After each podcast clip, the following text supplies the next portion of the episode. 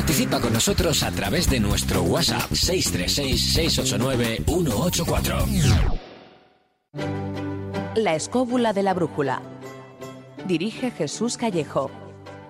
Presenta David Sentinella.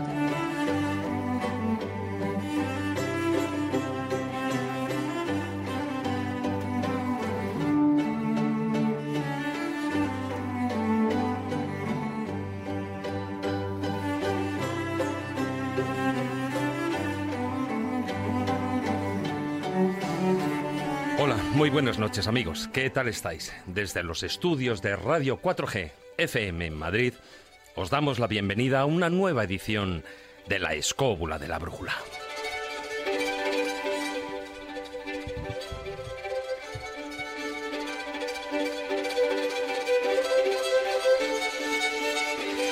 Hablar de las artes mágicas es hablar del origen de las creencias del ser humano y de su relación con la naturaleza y el cosmos. Los relatos relacionados con la hechicería llenan las antiguas civilizaciones y las culturas de tradición. Sin embargo, con el auge de la, iglesia, cristiana en Europa, sus intentos de convertir a los paganos a la fe cristiana y las ansias por consolidar su poder la Iglesia lanzó un ataque contra las herejías. Los grupos o personas que no obedecían sus enseñanzas fueron señalados como herejes y sentenciados a morir. Y la magia natural, que hasta entonces se había considerado moralmente neutral, fue considerada demoníaca. En el año 1484, el Papa Inocencio VIII proclamó una bula en la que las brujas y los hechiceros eran considerados herejes y adoradores del diablo. Esto, junto a la publicación del famoso Maleus Maleficarum, hizo que la Inquisición se expandiera por toda Europa, con unos resultados devastadores. Esta realidad, grabada a sangre y fuego a través del tiempo, forma parte de nuestra historia.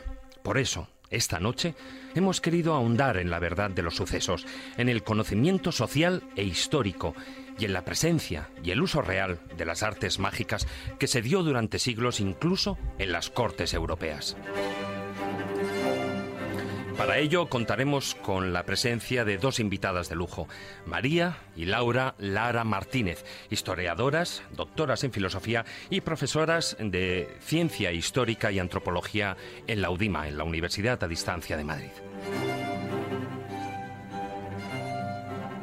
Pero además abriremos las secciones con el zurrón del caminante que nos llevará hasta el extremo norte del macizo del Aznaitín, en el Parque Natural de Sierra Mágina de Jaén, donde se halla la Cueva de la Graja, un abrigo que alberga manifestaciones de arte rupestre que fueron realizadas entre 4.000 y 7.000 años atrás.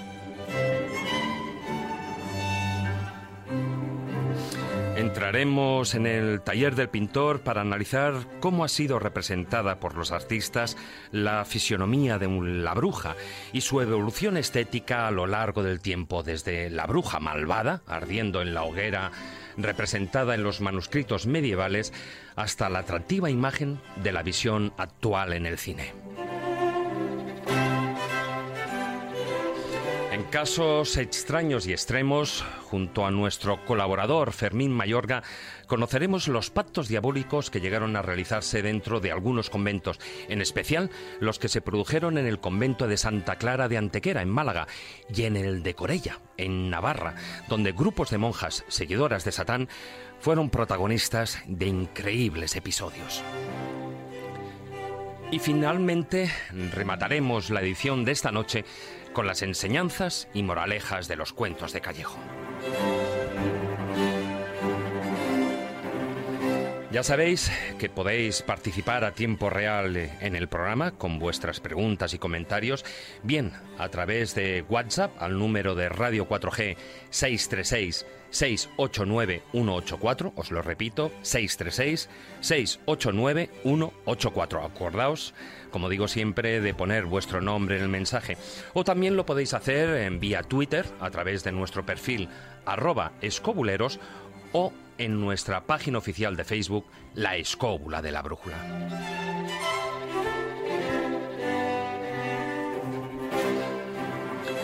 Dicho esto, y con la ayuda de Víctor San Román, que como de costumbre nos acompaña a los mandos de la parte técnica, nos subimos sin más demora a nuestra particular escóbula voladora para indagar entre magos, brujas y hechiceros, entre conjuros, invocaciones, pactos y maleficios, sobre la utilización de las artes mágicas a lo largo de nuestra historia. Así que, queridos escobuleros, comenzamos. Historia, leyendas, misterio, lugares mágicos. La escóbula de la brújula.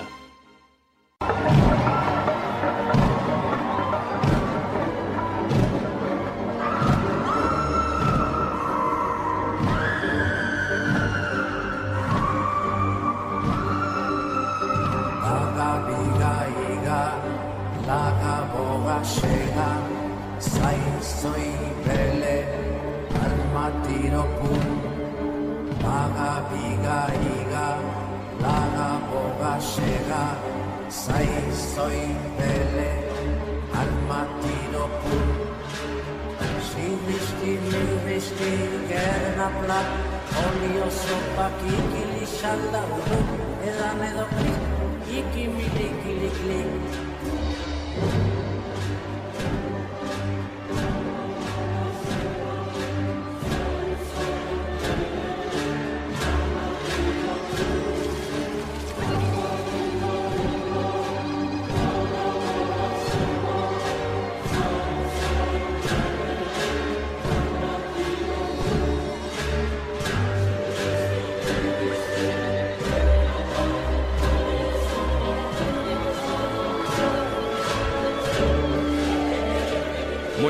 Noches, don Jesús Callejo. Muy buenas y brujeriles noches, don Sí, David. hombre, aquí ya, y además aprovechando que hace frío, pues al calor de la hoguerita siempre se está bien, ¿no? Joder, qué calor hace. Mira que le he dicho a Juan Ignacio que no se quite por lo menos el pantalón de momento.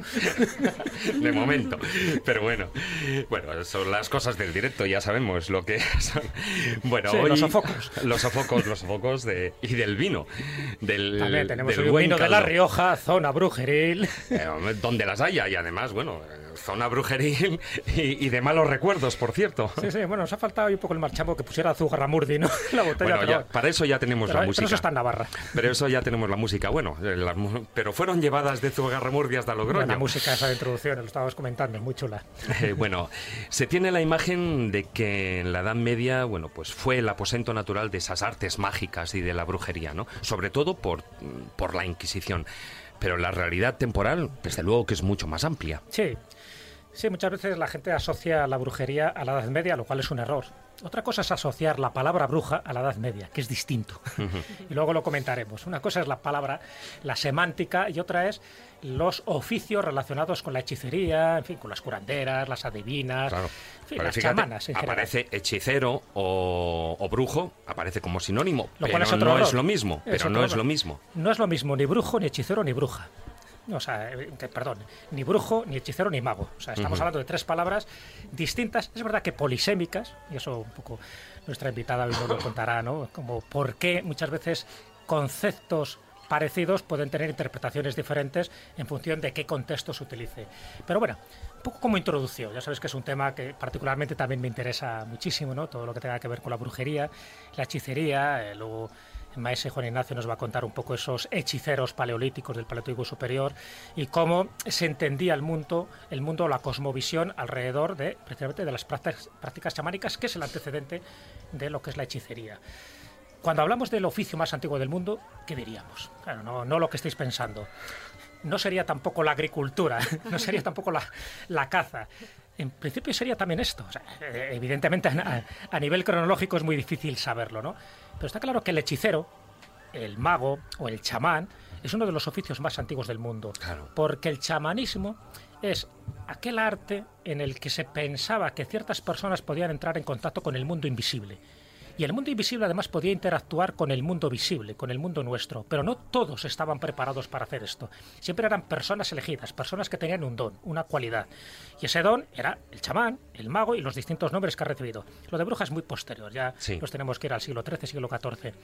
Pero en el fondo siempre ha habido gente que tenía esa cualidad de ponerse en contacto con lo taumatúrgico, con el poder de la naturaleza, con el poder que otros dicen que derivaba de los dioses, y eso es lo que hacía que fueran intermediarios. Y a partir de ahí eran temidos por una parte, reverenciados por otra. Porque claro, temidos en el sentido de decir, bueno, cuidado a ver quién le hace algo a este, porque te echa un mal de ojo que te vas a enterar no solo tú, sino todo el ganado y toda tu familia.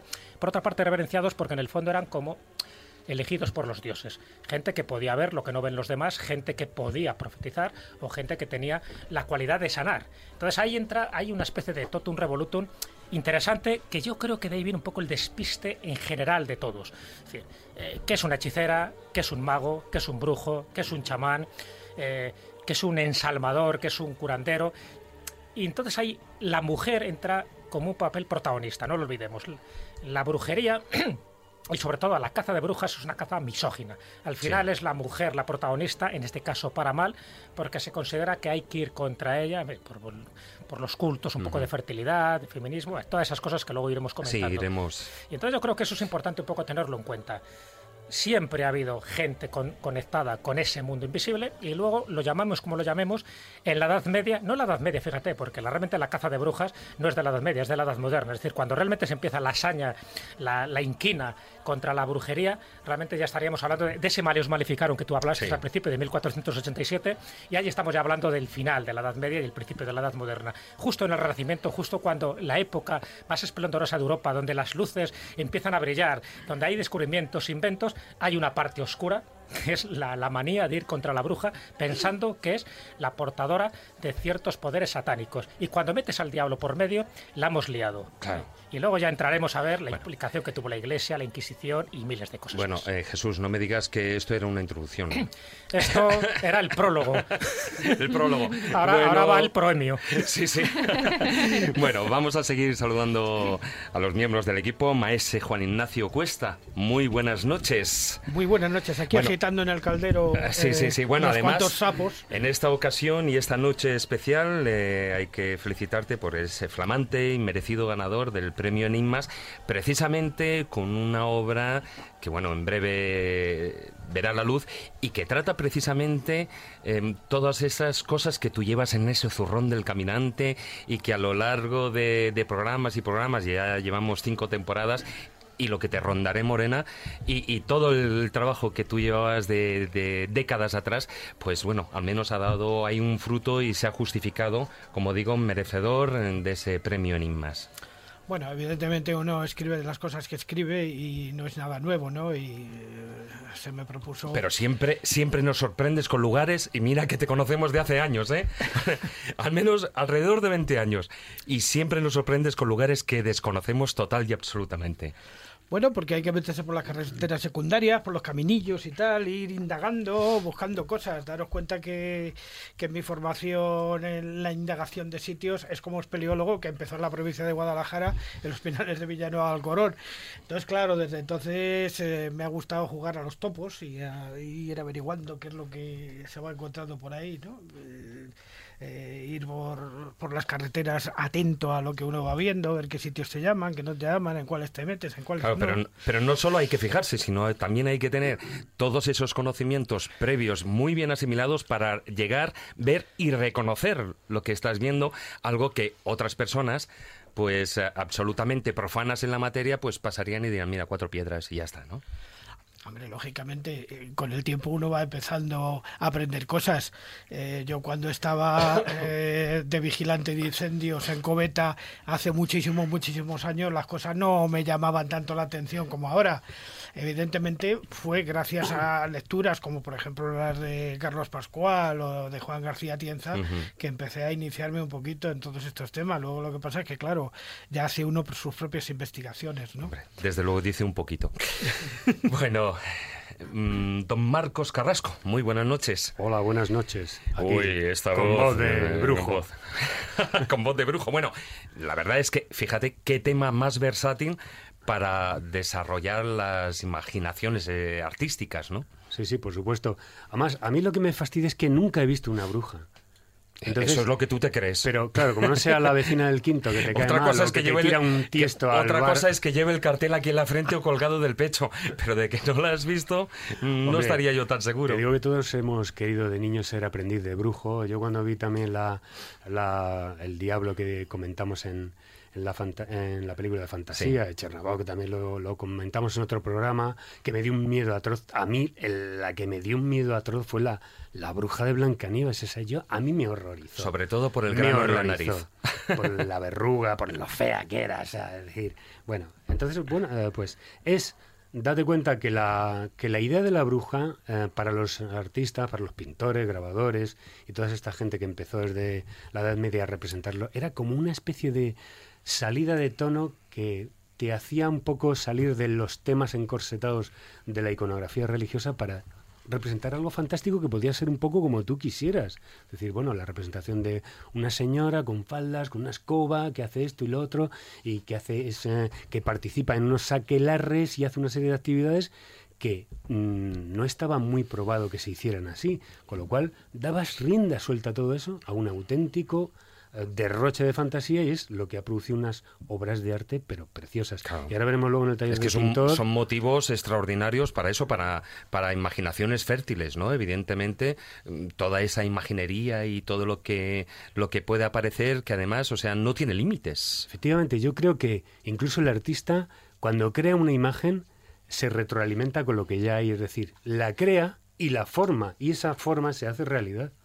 Pero no solo eso, sino que además Em, se van alimentando, los futuros artistas se van alimentando, evidentemente, de, todas esas imágenes creadas en el pasado. Sí, cada uno pone un granito, ¿eh? pone un poquito, un poquito, se va, va evolucionando lo que es la, la idea de un... en realidad es una descripción de un personaje, que es lo que se está haciendo en cine hoy. De, esa, de esa evolución hablaremos en, en, la sección, que además, bueno, pues hay material para dar y vender, ¿no? y también, desde luego, ¿no? Como ya decías, una tesis doctoral, desde luego. Y también nos acompaña, bueno, nuestro colaborador Fermín Mayorga. Don Fermín, muy buenas noches. Muy buenas noches. Nuestro experto en la Inquisición y ávido buscador de manuscritos y legajos de la época. Porque anda que no te has visitado tu bibliotecas y, lugares... Archivos, que es donde, archivos, donde es verdad. la verdadera documentación brujeril. Tanto la, la, biblioteca son libros. Sí, sí, sí, tienes toda la razón. está el, todo el, el, nexo de esta temática es en los archivos. Archivo Histórico Nacional, sobre todo, para que los oyentes de las cóbulas animen se acerquen, que hay una sección que se llama Inquisición y ahí están todos los tribunales del reino con todos sus autos de fe. Pueden sacar toda la temática que quieran. Brujería, etcétera, etcétera. Totalmente, huele a chamusquina. pero espectacular, además. bueno, cuando llegas ahí, los legajos ya te saludan. Hombre, Fermín, ¿qué tal estás? ya son muchos años, muchos años investigando, pero bueno, vale la pena porque a veces descubres eh, mayor número de cosas ¿no? que te llaman la atención. Mira, fíjate la temática de hoy, impresionante. ¿Quién nos iba a decir a nosotros que en los cenobios, dentro de los conventos, eh, iban a haber también brujas auténticas. Además, esas son, eh, aparte de nombre y apellidos, eh, las verdaderas brujas, ¿no? Porque la bruja rural de pueblo o de ciudad, por regla general, era inculta, analfabeta, no sabía escribir, con lo cual los pactos con el demonio no los podía redactar en muchos casos, ¿no? Em, sin embargo, en los conventos no. Y tampoco eras lo suficientemente consciente, porque no tenía toda esa formación cristiana, digamos, detrás que, que avalara pues esas creencias, ¿no? En el caso concreto, evidentemente, de las, de las monjas, eh, sabían claramente lo que estaban haciendo.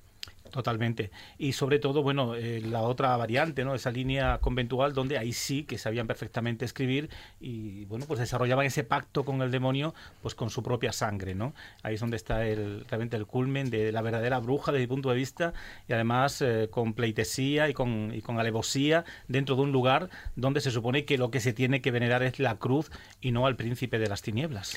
Y no solo eso, sino después todas las maldades que hacían, porque claro, fruto también de todas esas obras y de esos pactos eh, también había niños y niñas. No, no, sí, por supuesto, eso es una realidad como una casa además documentada. Esa, esa idea siempre la hemos oído por ahí eh, en comentarios de personas, pero documentalmente hablando aparecen esos crímenes conventuales eh, contra niños, igual que hacían las brujas. No, no así la hechicera, pero sí la bruja bruja, ¿no?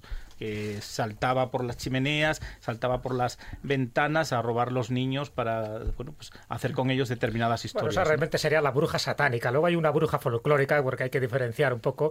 Pero la bruja satánica es cuando ya empiezan a decir que hace pactos con el diablo. Pero había otra bruja mucho más empática que no hacía nada de este tipo de cosas. De hecho, la etimología de la palabra bruja viene de witch, de sabia. Era la mujer sabia y mira tú por dónde, por arte, vamos a llamarlo del demonio, al final se convierte en brujas diabólicas y en brujas negativas. Pero sí había otra acepción de la palabra bruja que no tiene nada que ver con esto, pero que por desgracia es lo que ha imperado. No, no totalmente. Además, hay que tener en cuenta una cosa muy clara para entender todo este mundo, que eh, mientras que, por ejemplo, la Inquisición a, una hechicera la consideraba hechicera, el pueblo no la consideraba hechicera porque esa palabra ni siquiera el pueblo, digamos, la conocía como tal. Para el pueblo todas eran brujas. La única que ponía, digamos, el matiz de hechicería o hechicera era la Inquisición en sus documentos. Pero el pueblo llano, el pueblo llano no tildaba de hechicera a nadie. Eran todas brujas. Fuesen sanadoras, curanderas, para ellos todos eran brujas. Bueno, y dejar que presente también a nuestras eh, dos invitadas de excepción. María y Laura, Lara Martínez, muy buenas noches. Bienvenidas de nuevo a la Escóbula de la Brújula. Buenas noches y encantadas nuevamente de estar aquí con vosotros en la escóbula de la brújula y además hoy, bueno, pues en su líquido elemento con pasaporte de bruja. Esa es la voz de María. Esa es la voz de vamos a escuchar la voz de Laura. Buenas noches, Laura. Buenas noches, encantada de estar de nuevo aquí con los amigos de la escóbula. bueno, eso también es para que los oyentes vayan distinguiendo... Eso, que vayan distinguiendo ya el voces tono, y tonos. Porque una es bruja y otra no. eso, que luego lo adivinen, ¿no? bueno, pues... Eh, son, ambas son licenciadas en Historia con premio extraordinario, doctoras en Filosofía y escritoras. Actualmente trabajan como profesoras eh, de ciencia histórica y antropología en la Universidad de, eh, a Distancia de Madrid, donde María, si no me equivoco, es directora del Departamento de Historia y Humanidades y Laura, profesora titular de Historia Contemporánea. ¿no? Y además, eh, bueno, pues María eh, recientemente ha publicado, como estamos ya ahí hablando del tema, Pasaporte de Bruja, volando en escoba de España a América en tiempo de Cervantes que viene a ser mm, bueno una continuación de ese ensayo Brujas, Magos e Incrédulos en la España del siglo de oro que ambos publicados bajo el sello editorial de Aldebarrán, ¿no? Sí, eh, en 2013 eh, salió en Alderaván el libro Brujas, Magos Incrédulos en la España del siglo de oro, con el que yo iniciaba mi saga mágica. Fue un motivo y un momento de gran satisfacción porque eh, además tuvo no solo repercusión entre el público académico y lectores, también mediático en Latinoamérica, en contextos anglosajones.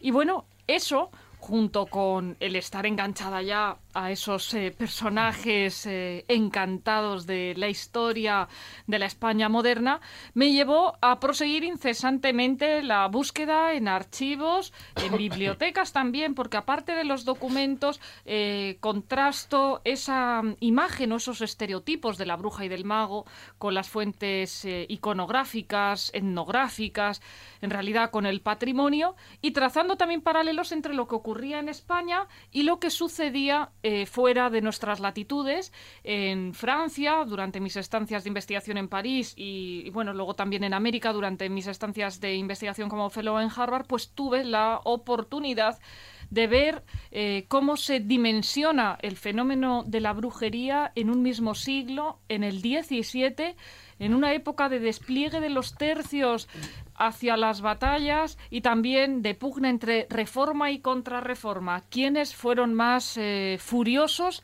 Unos eh, en la España o en la Europa más meridional, otros más al norte, porque lo que está claro es que todo el viejo continente y después el nuevo mundo estuvo poblado de episodios de hechicería, de represión de las mismas y a veces no siempre con eh, los clichés o con los estereotipos que eh, nos han transmitido o se nos ha vendido de eh, la Europa latina como más proclive a ejercer eh, la agresión hacia la bruja. ¿Tú crees, María, dicho un poco perfectamente esta pequeña introducción, que había una bruja católica y una bruja protestante a la hora de ser tratada? Bueno, lo que había era un inquisidor eh, católico y por otro lado un pastor eh, protestante. Pero la que no trataba igual a, a, esa señora acusada de brujería. El chivo expiatorio podría ser el mismo y la diferencia es dónde cayera. Eh, rastreando matemáticamente la represión porque creo que en materias como las nuestras, ciencias sociales, literatura, historia, pues eh, los números vienen a poner unas dosis de objetividad eh, añadida. Localizaba que en la Europa moderna, en Centro Europa en concreto, en territorios alemanes, perecieron 25.000 personas en la hoguera por estos cargos. En el caso de la monarquía hispánica, 300 en Castilla de un censo de 8 millones, según yo he podido eh, Ah. rastrear. Esto eh, me lleva a plantear cómo, mm, pues eh, realmente, eh, sin poder nunca justificar lo injustificable, eh, hubo otros territorios que fueron eh, más, bueno, agresivos o, o fueron Claro. peores en, en la represión. Pero sobre todo tenían a Guillermo el Taciturno para meter eh, la leyenda negra y para echarnos la culpa de todo y todas esas cosas, claro. Claro, es que la leyenda negra pesó mucho. Y también eh, decía Jesús al principio que la bruja pues se la estigmatizó sobre todo en el Renacimiento. Bueno, me gustaría eh, también poner sobre esta mesa, estos micrófonos, el hecho de cómo la ilustración, con todos sus aciertos, el siglo de las luces, pues también eh, contribuyó, y es algo más desconocido, pero a mm, sembrar esa idea de que la bruja pues eh, era alguien a que había que eh, arrinconar, porque por un lado estaba el prisma de la razón para contemplar el mundo, pero eh, también estaban esos dones o esos saberes sobrenaturales a los que se demonizó.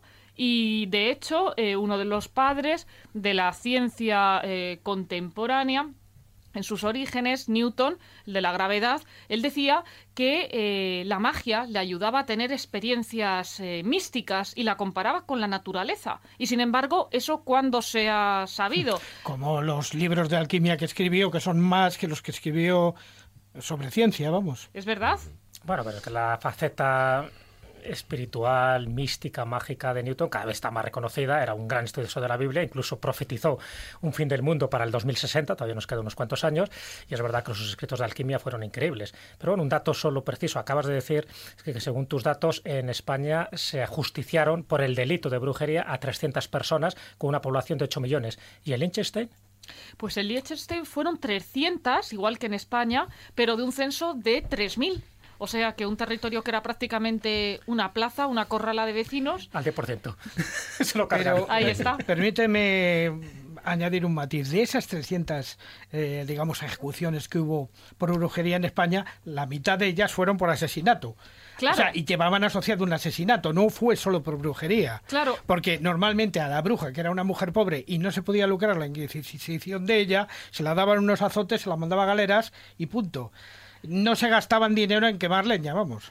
Junto con facetas desconocidas de la Inquisición, la que más me indigna es eh, la de que se colocara bajo el calificativo de bruja a personas que eran criminales, porque eran delincuentes eh, comunes. Claro, ahí tendríamos que hablar, eh, Laura, además tú eres también conocedora de, de esta temática porque has escrito el prólogo de ambos eh, libros y por supuesto, bueno, pues estás eh, absolutamente al día de todas las investigaciones que ha venido realizando tu hermana.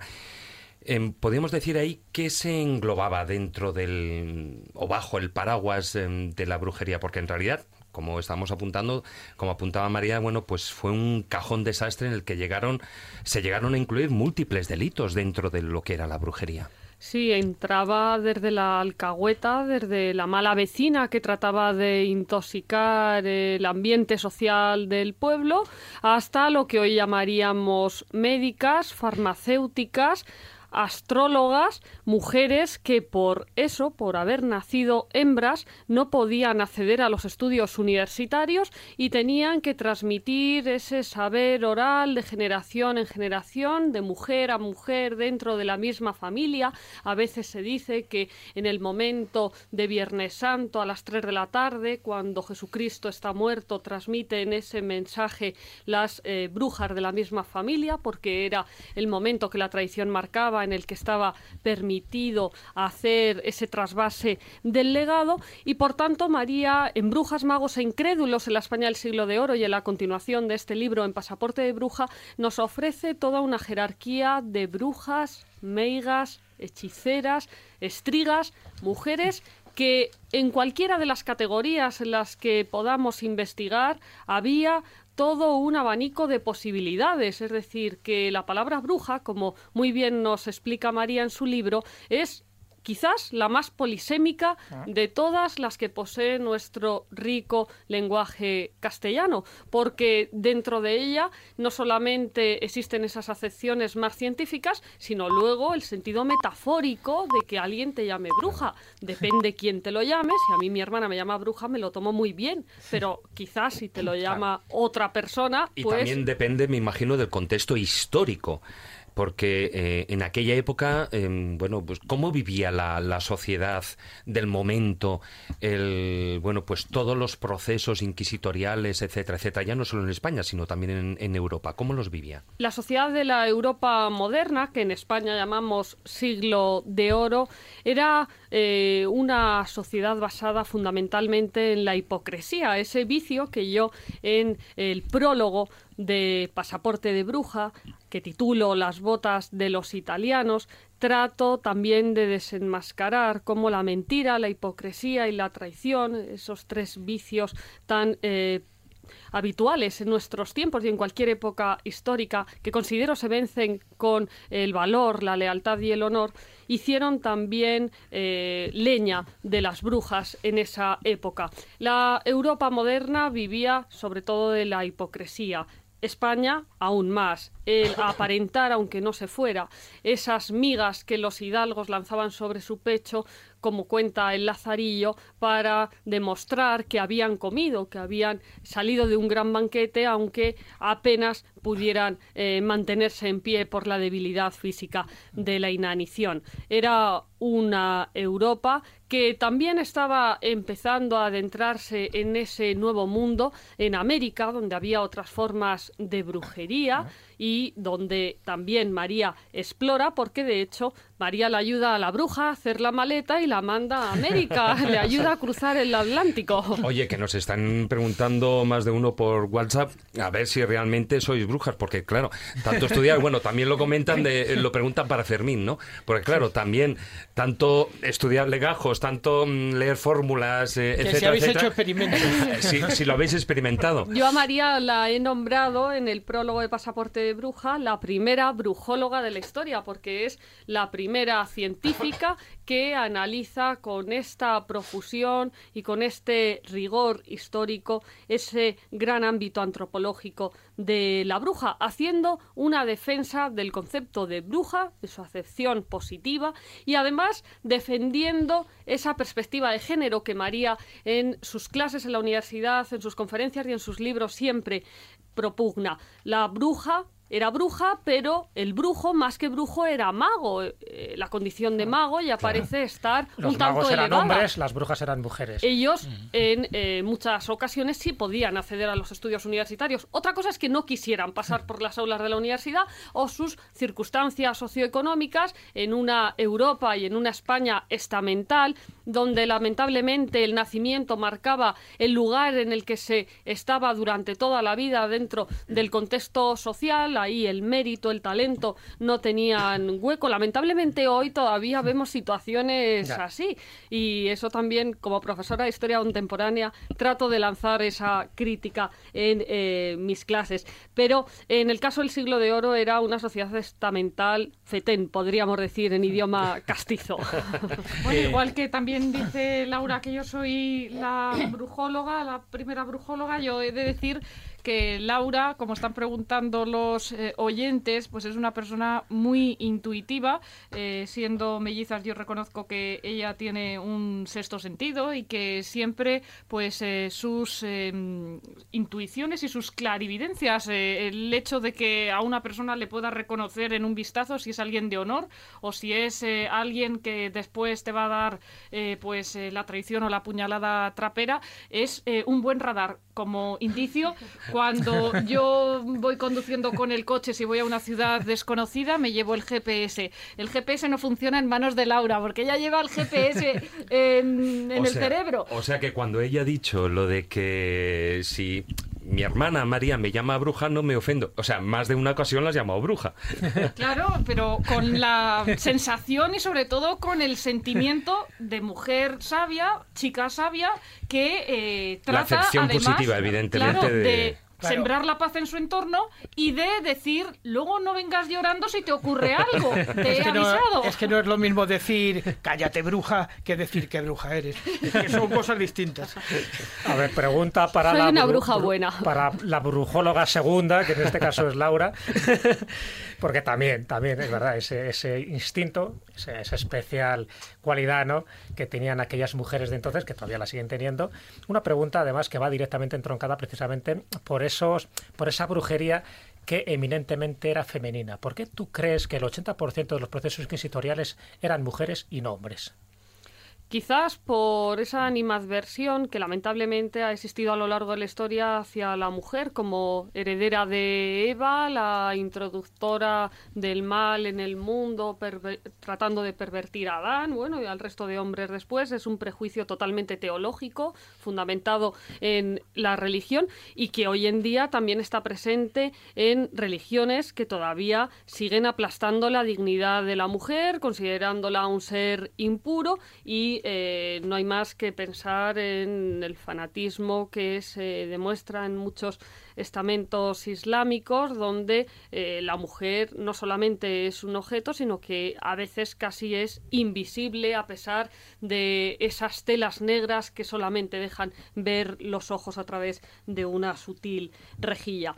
Creo que es algo eh, que ha proliferado a lo largo de la historia, el considerar a la mujer un chivo expiatorio, quizás porque se envidiaba eso que ella podía hacer, el eh, ser superior a los hombres, al menos en naturaleza, en un mundo en el que hoy defendemos la igualdad de género y la equiparación de los sexos, la naturaleza no ha podido todavía del hombre llegar al nivel en el que eh, la naturaleza de la mujer está, sobre todo en relación al tema de la procreación. Pero de cualquier forma, yo creo que a lo largo del tiempo se ha temido esa inteligencia femenina, que no porque yo sea mujer, sino porque creo que es así, existe con una mayor sutileza o perspicacia que en los hombres.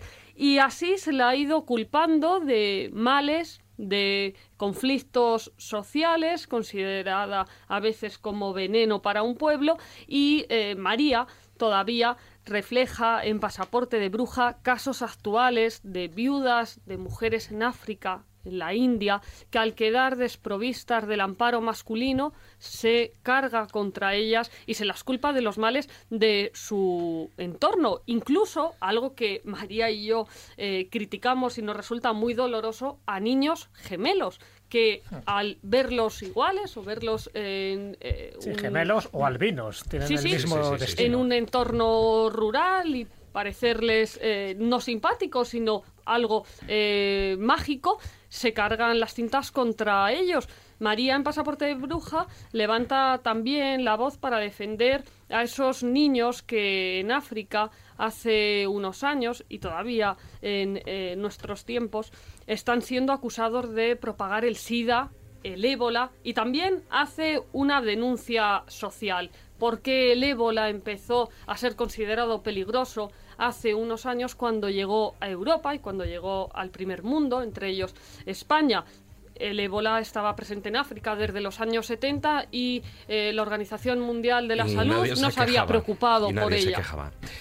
Bueno, em, dejamos esta introducción aquí. em, luego hablaremos, bueno, pues evidentemente, por supuesto, de todo lo que supuso esa Inquisición, eh, las vueltas que dio incluso también la evolución que tuvo el Santo Oficio y de muchísimas cosas más, porque como ya recordaba, como decía en la introducción, en las cortes eh, de, de Europa también había gente, había reyes, había nobles que consultaban a brujos y que consultaban a hechiceros y bueno, astrólogos que también eran, por supuesto, tenidos en cuenta como tales y que mm, iremos desarrollando luego en el filandón.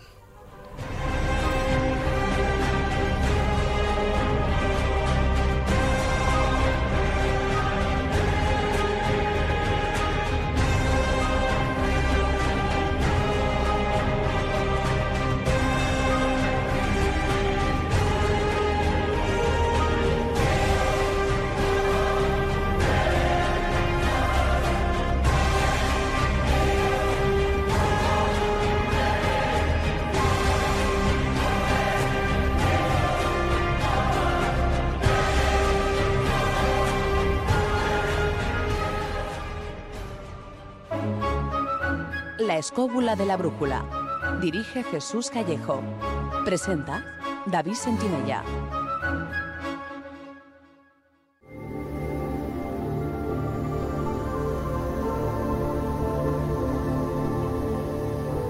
El zurrón del caminante.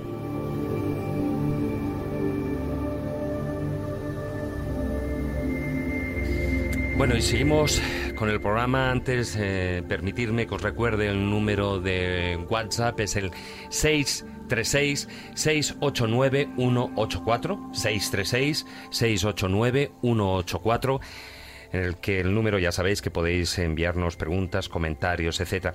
Y empezamos eh, las secciones con el zurrón del caminante, para lo cual nos vamos hasta el Parque Natural de ahí en Sierra Mágina, en Jaén, donde se halla en, al norte de un macizo, pues una, una cueva curiosísima, un abrigo que alberga, como decía, pues manifestaciones de arte rupestre de unos 2.000 mm, a 5.000 años antes de, de nuestra era y que, bueno, con unas figuras muy peculiares. Pues sí, vamos a, intentar situarnos en la carretera que, que, va saliendo de Jaén Capital y nos vamos yendo hacia el sur para encontrarnos de repente, bueno, hacia el sur no quiero decir, hacia el oeste, para, no, perdón, hacia el este para encontrarnos con un macizo montañoso muy peculiar, porque es de un color que destaca de, los, de los campos rojizos y amarillos por su color gris, que es la Sierra Mágina. Y dentro de la Sierra Mágina nos vamos a situar también en la localidad de Jimena, en el macizo del Aznaitín. El Aznaitín, un macizo con un monte de cierta envergadura, tiene 1745 metros de altura. Y que estaba dedicado a un dios íbero importante, que era el dios Natón. Eh, un dios del trueno y del fuego. Bueno, pues aquí eh, hay una manifestación de arte de arte parietal, ¿eh? curiosa en uno de sus abrigos, subiendo por el paraje que le llaman la Cimbra, por unas escaleras que se han instalado últimamente porque ha sido declarado patrimonio quiero decir bien de interés cultural. Sí, monumento histórico artístico. monumento histórico sí, que fue en 1924. Efectivamente, pues subiendo por este camino llegamos al abrigo que le llaman la Cueva de la Bragaja, donde nos vamos a encontrar una curiosa escena. Allí alguien ha pintado una serie de personajes alrededor de una figura central que es como una especie de ojo del que sale una cabellera una especie de cabellera, sí, como rayos, una, una, cosa muy esquemática, rodeado de personajes en forma de fi, ¿eh? como si estuvieran bailando una danza. Y que a juicio de los expertos parece ser que se trataría o de una deidad o de un brujo que está atendiendo a la deidad de ese monte de alguna manera eh, presidiendo la ceremonia que se está realizando en este momento. Una ceremonia que además tiene continuidad en la zona porque podríamos incluso conectarlo con la cueva de los letreros ¿eh? de Vélez Blanco y hacerlo equiparable de algún modo a, los indalos, efectivamente. A los indalos, estos que se han puesto tan de moda en Mojácar y en otros sitios. Dicen las leyendas que esa forma de danzar con los brazos por encima de la cabeza que presentan estas figuras serían como una especie de pacto entre el hombre y sus dioses a través del arco iris. ¿Y, tú, qué dices? A mí me interesa más tu opinión. A mí personalmente me parece una escena propiciatoria de magia simpática. Cada simpática es la escena, sí. Especifica para mucha gente que es la magia simpática. Bueno, efectivamente. A diferencia de la, de la magia de contacto. A través de la representación de una serie de objetos captar todas sus propiedades. Entonces, evidentemente, esas danzas que seguramente que se hacían utilizando algunas plantas enteógenas de la zona, pues les ponían de, de, alguna manera en contacto con los espíritus de, de los animales y de la caza. Tenemos que tener en cuenta que los hombres de estas épocas eran más bien pragmáticos y que lo que pedían no era nada más que cosas del día a día, la fertilidad, la, fin, de los animales, de, las mujeres, que la tribu fuera fuerte, tener fuerza.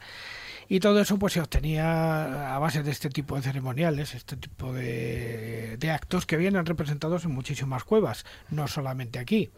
Porque a lo largo de la geografía peninsular vamos a encontrar manifestaciones parecidas a estas en muchísimos sitios. Incluso más antiguas, ¿no? porque esta estaríamos hablando de una cueva neolítica, pero ya en el paleolítico superior ya aparecen representaciones de estas figuras, vamos a llamarlas chamánicas, que eh, de alguna forma ya están propiciando o bien la caza para que sea favorable o bien de protección para que no seas devorado por algunos de los depredadores que había en aquella época. Evidentemente, si vamos hacia atrás, magdaleniense, solutrense y, y auriñaciense, pues claro, nos tenemos que ir a la cornisa cantábrica los hombres que se refugiaron en las cuevas en el borde de la última glaciación, la Urris y, que decoraron las cuevas de Altamira, eh, de la Pasiega, Cándamo, las monedas. Todo ese pero una pregunta muy concreta, Juan Ignacio. ya que has hablado de este hechicero, vamos a llamar del Neolítico, de la Cueva de la Graja, en la, en la Sierra Mágina, que ya el nombre ya nos pone en consonancia un poco. Por cierto, en la Sierra Mágina también está eh, Belme de la Moraleda, en fin, con todas las Sí, historias sí. relacionadas con el mundo parapsicológico más actual. Es decir, algo tiene esa zona para que se produzcan determinados fenómenos. Eh, no sé si conoces la teoría, seguro que sí, de Jean Claude, ¿no? por ejemplo, y de Lewis Williams, cuando comentaban que muchas de las pinturas rupestres que aparecen no solo en España, sino en el resto de Europa, tienen que ver un poco con el trance chamánico. Es decir, que el chamán, el, el hombre intermediario entre los dioses y los humanos, ingiere unas sustancias enteogénicas y a partir de ahí tiene tres fases. La primera fase sería lo de los puntos, zigzags y tal, que aparecen en muchas de las cuevas. La segunda ya serán las representaciones de animales conocidos precisamente por esa magia simpática. Y la tercera es donde normalmente el chamán queda representado como una persona híbrida entre un hombre y un animal, o un hombre y una bestia. ¿no? Y eso aparece en las cuevas del sur de Francia y también aparecen algunas. Es decir, ¿tú crees que podría ser que ese, esa figura humanoide que aparece en estas cuevas, en concreto en la de la Graja, podría ser ese chamán que de alguna- se está representando como ritual propiciatorio para entiendo yo que para la caza o bien para, para el bienestar de esa población sea más favorable o sencillamente es una especie de visión enteogénica. Te lo digo un poco como tu, tu opinión Yo- en particular, sabiendo que Hombre, esto yo creo, nunca es académico. En el caso de la granja yo creo que son ambas cosas. Ahí la visión enteogénica eh, debió ser, ya lo he comentado antes, debió ser muy determinante porque allí hay plantas alucinógenas en todo el macizo. Pero además muy antiguas, quiero decir, que vienen de, de- de tiempos ancestrales.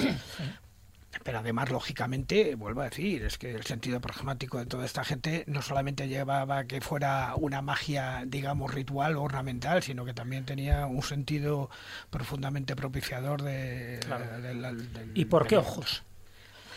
Eso es lo que no queda claro. ¿Por qué ojos y no ¿Por qué- manos? ¿Por qué, este aparece en otras ídolo, ¿Por cuevas. qué este ídolo tiene un ojo eh, rodeado de, de rayos o de... No lo sé, no lo sé. La Abajo es no que- pone Saurón. No, no, no pone nada de esto. No, no. Pero sí que guardaría, me imagino, una, una relación. Uy, es que el ojo con- tiene mucho que ver con lo Claro, claro. apotropaico, es decir, con la protección. El ojo. Y Sí, con la protección claro. y con el que es capaz de ver más allá. O sea, o el ojo que todo lo ve, por decirlo de una manera, ¿no?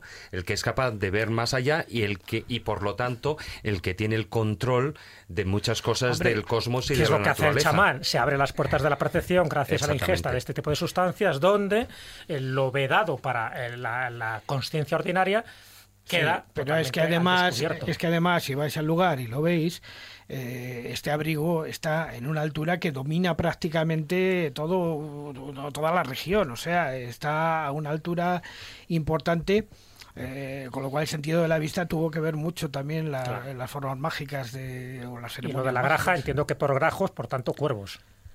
Bueno, claro, evidentemente. Digo yo, el nombre, ¿no? Evidentemente el nombre de la graja es un nombre moderno que viene de que allí abunda muchísimo las grajas, cuervos, eh, toda clase de tipo de, de animales de este estilo. Además hay otro animal que es un endemismo, vamos, no un endemismo, sino que es propio de la provincia de Jaén, importantísimo, por ejemplo, en la, en la génesis o en la polinización de los olivos, que son las crisopas, que son muy abundantes en el sitio, esa especie de insectitos de color verde que tienen las alitas como las hadas Sí. y que son eh, prácticamente transparentes y hay muchísimas en la zona.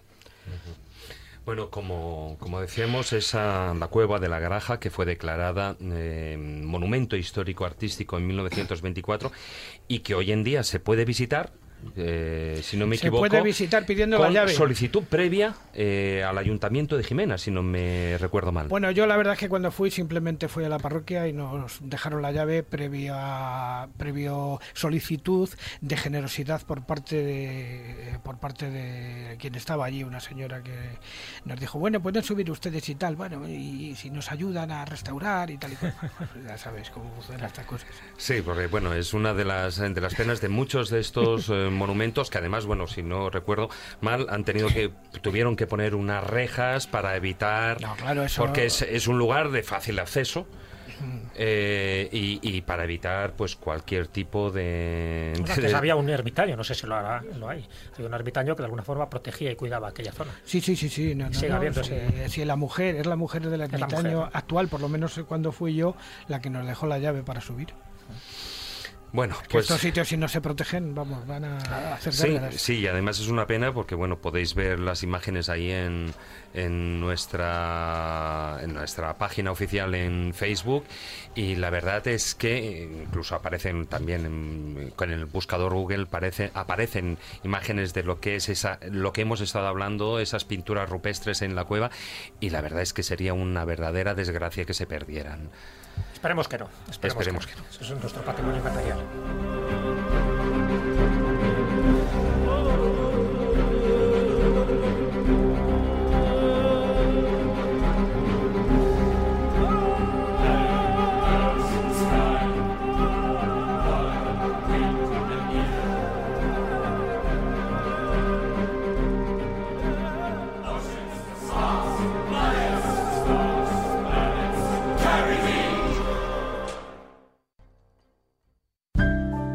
La escóbula de la brújula.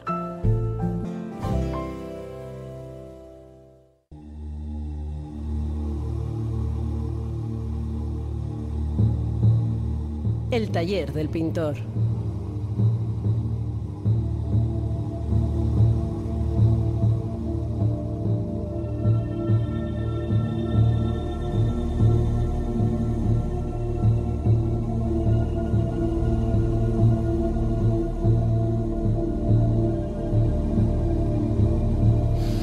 Bueno, y cambiamos de tercio, aunque seguimos, eh, por supuesto, dentro de la línea de, esa- de este programa de magos, hechiceros, artes mágicas, por supuesto, brujas.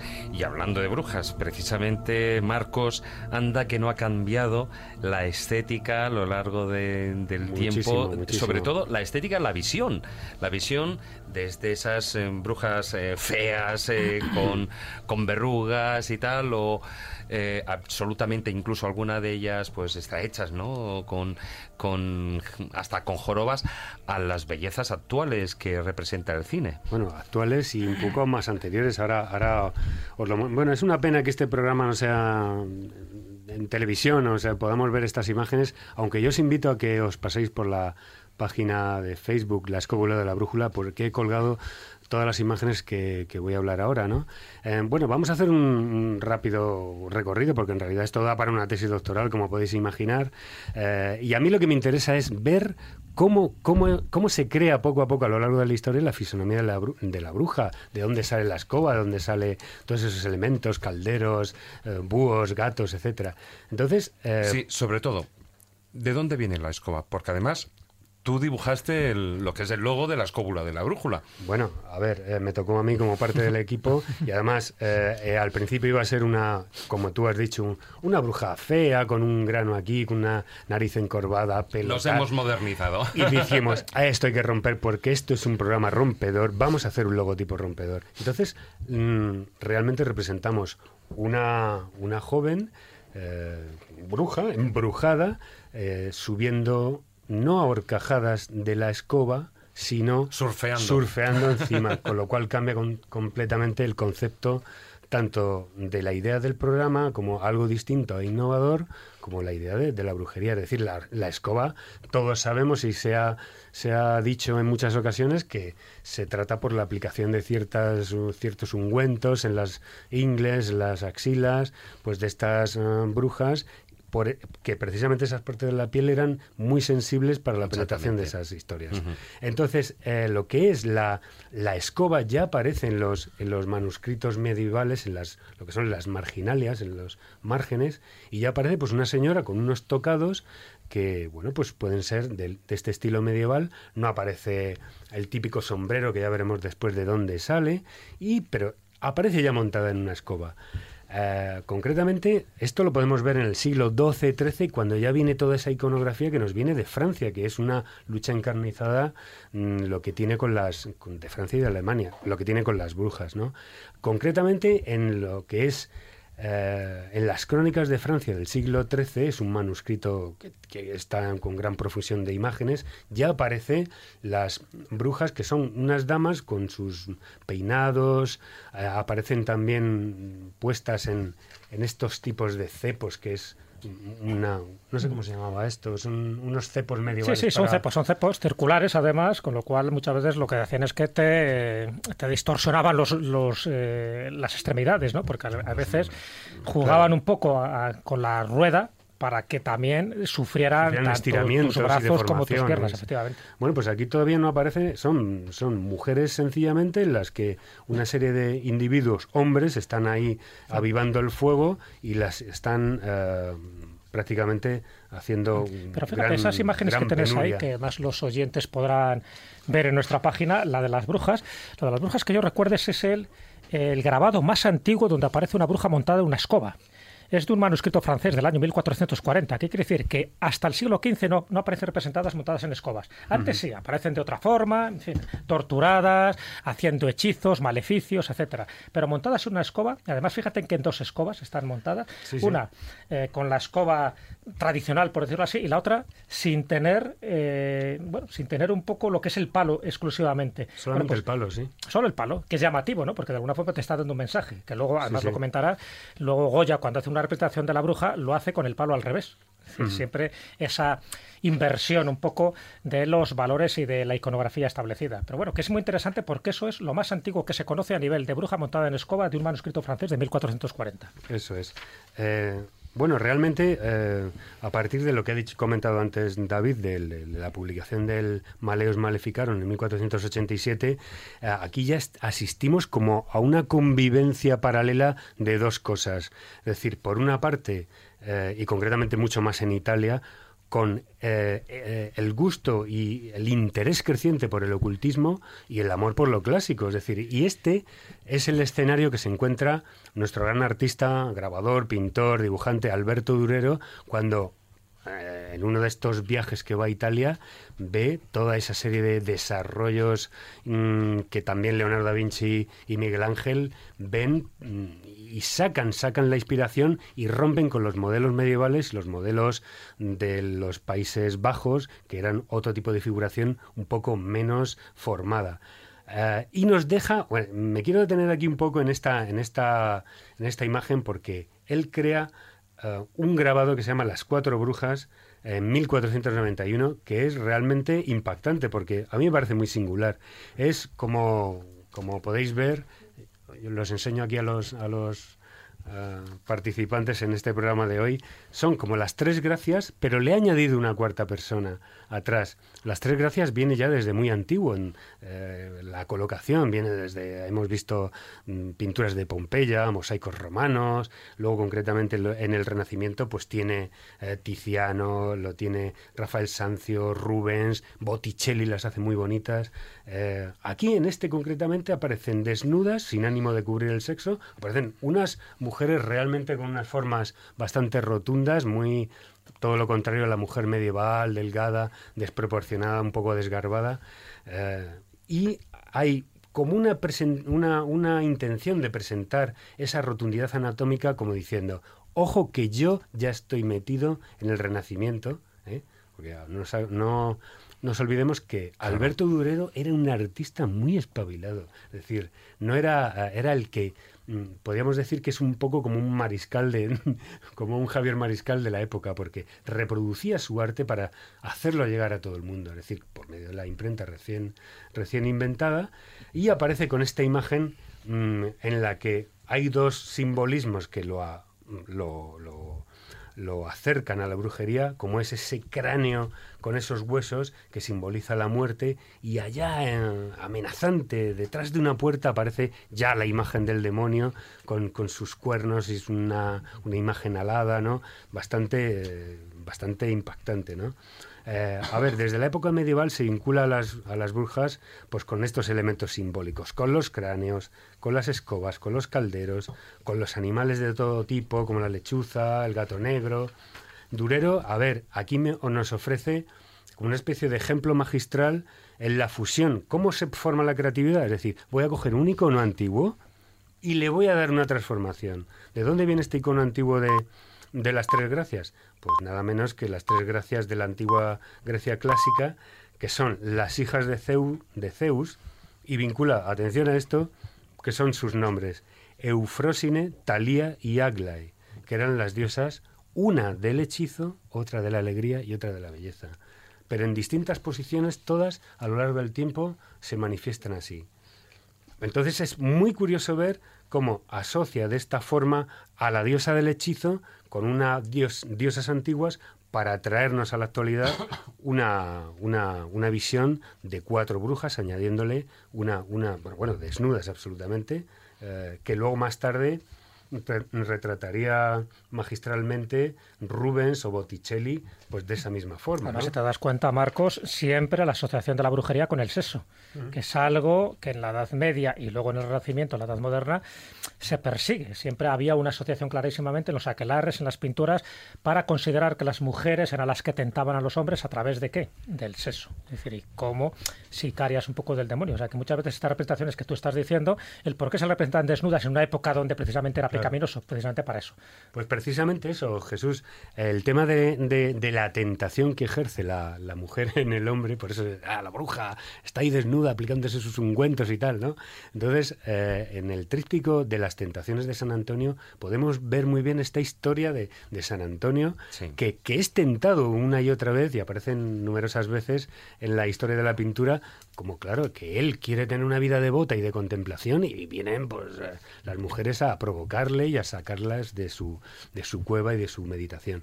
Aquí en este cuadro de las es un tríptico de las tentaciones de, San Antonio del Bosco, pintado en 1501, es contemporáneo a Durero. Fijaos que la, Sí, la figuración sí, sí, claro. es una es clásica y muy bien formada y la otra está todavía en este tema medieval que está sacado de los manuscritos, etcétera. Pues ahí aparece en la esquina superior derecha un- una, una imagen bastante peculiar que es eh, una pareja que se dirige al sábado, al aquelarre, en la que el, el- además es curioso porque están montados encima de un gran pez y en ella lugar se de una monta escoba. ella se monta como, como encima de, de- de- como en las Vespas se montaban las chicas en los años 60. O sea, no va a horcajada, lado, de va lado, de lado. claro. Y eh, el, el pez les mm, lleva hacia la aquelarre y este hombre tiene una pértiga en la que aparece ya un caldero con las, las pociones mágicas. Y esto estamos hablando del año 1501, eh, el Bosco con su, vamos, arrolladora imaginación que, que nos deja absolutamente, bueno, como preludio un poco de- del surrealismo que han vivido Dalí y otros muchísimos pintores de toda esta imaginación que hay aquí. Ah, hay un pintor que os quiero eh, que os fijéis bien en él, porque él mm, detalla pormenorizadamente las actividades del aquelarre de las brujas. Se llama Frank Franken el Joven. Y aparece un cuadro, que os he dejado también en la página, que es El aquelarre de las brujas de 1606. Bueno, aquí hay muy pocos pintores se han mm, esmerado con tanto detalle en lo que hacen las brujas en el aquelarre y hay una serie de, de actividades aquí, pero in- increíbles, ¿no? Aparecen con mucho detalle, pues, conductas impúdicas, brujas enseñando partes del cuerpo, haciendo contratos con el diablo, aparece un diablo ahí escribiendo en una mesa, teniendo relaciones con diablillos, haciendo pociones mágicas, bueno, en fin, es una maravilla. Eh, pasando un poco como un salto en el tiempo y nos metemos de lleno en el romanticismo, seguimos viendo cómo va cambiando la idea de la bruja, pero tenemos todavía la idea de que esa vestimenta de la bruja todavía no la tenemos con- clara como, como la tenemos con el sombrero, la, Claro, las pero aquí en España mm, tenemos uno de nuestros grandes pintores que, que además pintó mucho el, el tema relacionado con las brujas y con el- los aquelarres. Estaba obsesionado. Estaba obsesionado, Goya. Goya, claro, que precisamente es el que iba a mencionar ahora, pero no, por ejemplo, con el tema de las, de las pinturas negras, que es er- absolutamente evidente. Eh, si nos ponemos a investigar, encontramos seis cuadritos que Goya le regala a la duquesa de Osuna, que son estaban en una el Parque del auténtica maravilla. Están en el Museo del Prado, ojo, no son más grandes de tamaño que un DIN A4, ¿eh? Y hay que, claro, si te dejan acercarte para poder ver y estudiar con detalle. Aquí es donde vemos, a ver, yo es que esto me gustaría saber si Goya lo vio de verdad, ¿eh? Eso os puedo dar una pista.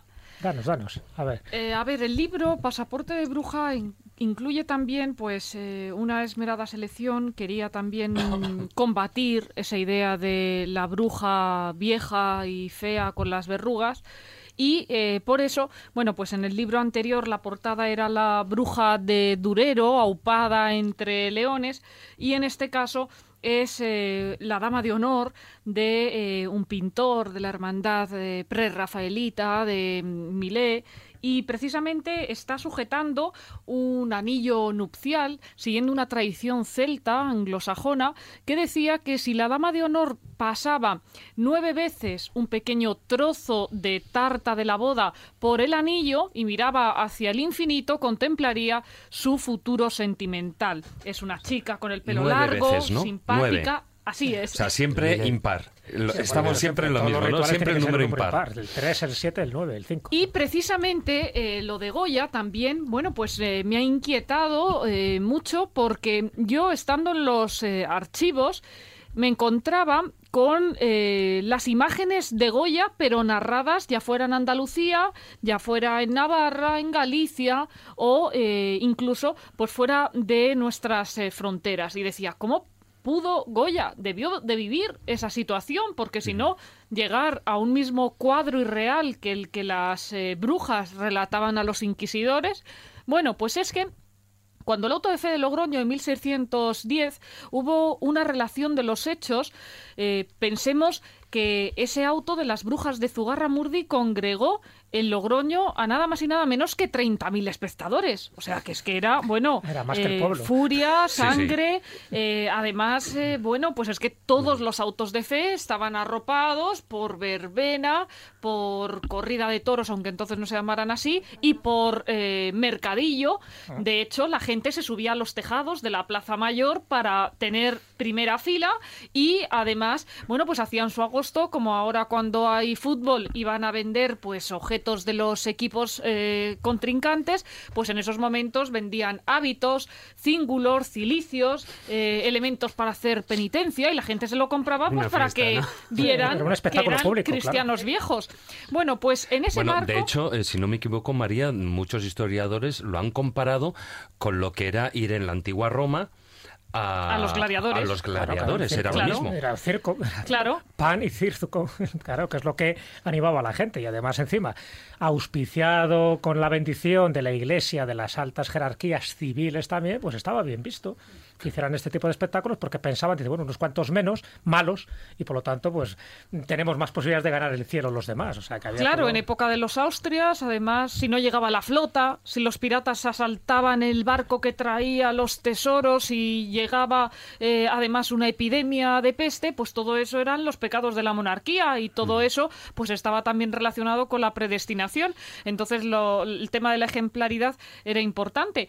Y, eh, como decía, hubo una relación eh, de los hechos de Zugarramurdi, mejor dicho, del auto de fe, pero dos siglos más tarde hubo un intento por parte de Moratín de volver a reeditarlos. Y claro, en esas conversaciones de patriotas que mm, malamente fueron llamados afrancesados cuando lo que querían era que se desvaneciera el antiguo régimen cargado de pecados y de defectos que el progreso tenía que combatir a través de eh, una mirada de luz eh, hacia esa superstición y hacia ese fanatismo, pues ahí es en esas tertulias en las que eh, de Moratín va a escuchar esas eh, conversaciones del siglo XVII en sus inicios y así es como las pinturas negras junto con esa enfermedad, la sordera y la decrepitud al ver la decadencia cultural eh, de España,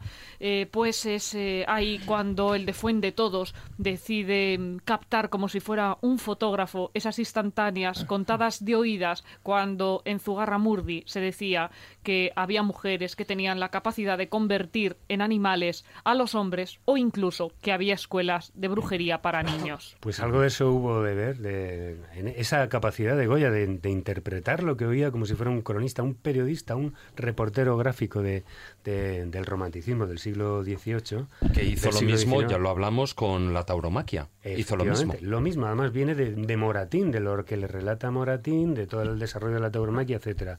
En uno de estos dos cuadritos que aparece pequeñitos, es que eh, lo que estamos hablando aparece, eh, es, está titulado la, la Clarre, hay un macho cabrío en el centro con sus cuernos imponente y hay una serie de mujeres que le están ofreciendo niños eh, recién nacidos. Incluso hay una que está muy escondida detrás que lleva un palo en la que lleva ensartados varios fetos momificados. Y uno está abajo. Es decir, hay que tener un ojo, un ojo muy... y ese cuadro es conocido, ¿eh? Fíjate que en ese detalle yo nunca no me había fijado. está ahora en el Museo del Prado. Son los que pintó para los Casados Una, que estuvieron durante mucho tiempo en el Capricho, en el Parque del Entonces, algo, mm, bueno, tenía una información fidedigna de todo este de todo este tema y lo plasmó como nadie. Es decir, además en cuadritos que no eran eh, grandes despliegues como las pinturas negras, pero aquí está una gran información que debió, debió, vamos, o por lo menos circular entre entre la, entre la gente y ser de alguna forma cierta. Eh, sí, dime, dime. Marcos, además eh, Goya, que era un, fue un perseguido por la Inquisición precisamente, eh, él presenció muchos autos de fe en Zaragoza. Y precisamente muchas de las brujas que él veía o hechiceras que él veía allí, muchas de ellas tenían pues esas verrugas, esas jorobas, eh, una discapacidad física, porque la mujer en el siglo XVI, siglo XVII, incluso antes, lógicamente, em, las viudas eran las que más optaban por el tema de sacar adelante a su prole y se metían en esos menesteres, pero aquellas personas que sufrían una discapacidad física lo tenían mucho más difícil para poder encontrar un trabajo, con lo cual estaban de alguna forma abocadas a tener que eh, meterse en el mundo de la superstición para poder, pues también sacarse unas dádivas para poder sobrevivir. De ahí que ese detalle en los cuadros de Goya también lo veas, pues esas mujeres feas ahí, eh, media jorobadas, con las verrugas, y el tema de las verrugas, de las brujas, viene precisamente por ese hecho en sí, porque nunca nos acordamos de esas mujeres que sufrían una discapacidad física y que estaban abocadas a la desgracia total. la única vía, el único camino, el mundo de la superstición. Y además enfermedades de la piel y todo esto, sí, sí, sí. Claro. Eh, bueno, eh, dando un salto y bueno, con lo que ha comentado antes Jesús,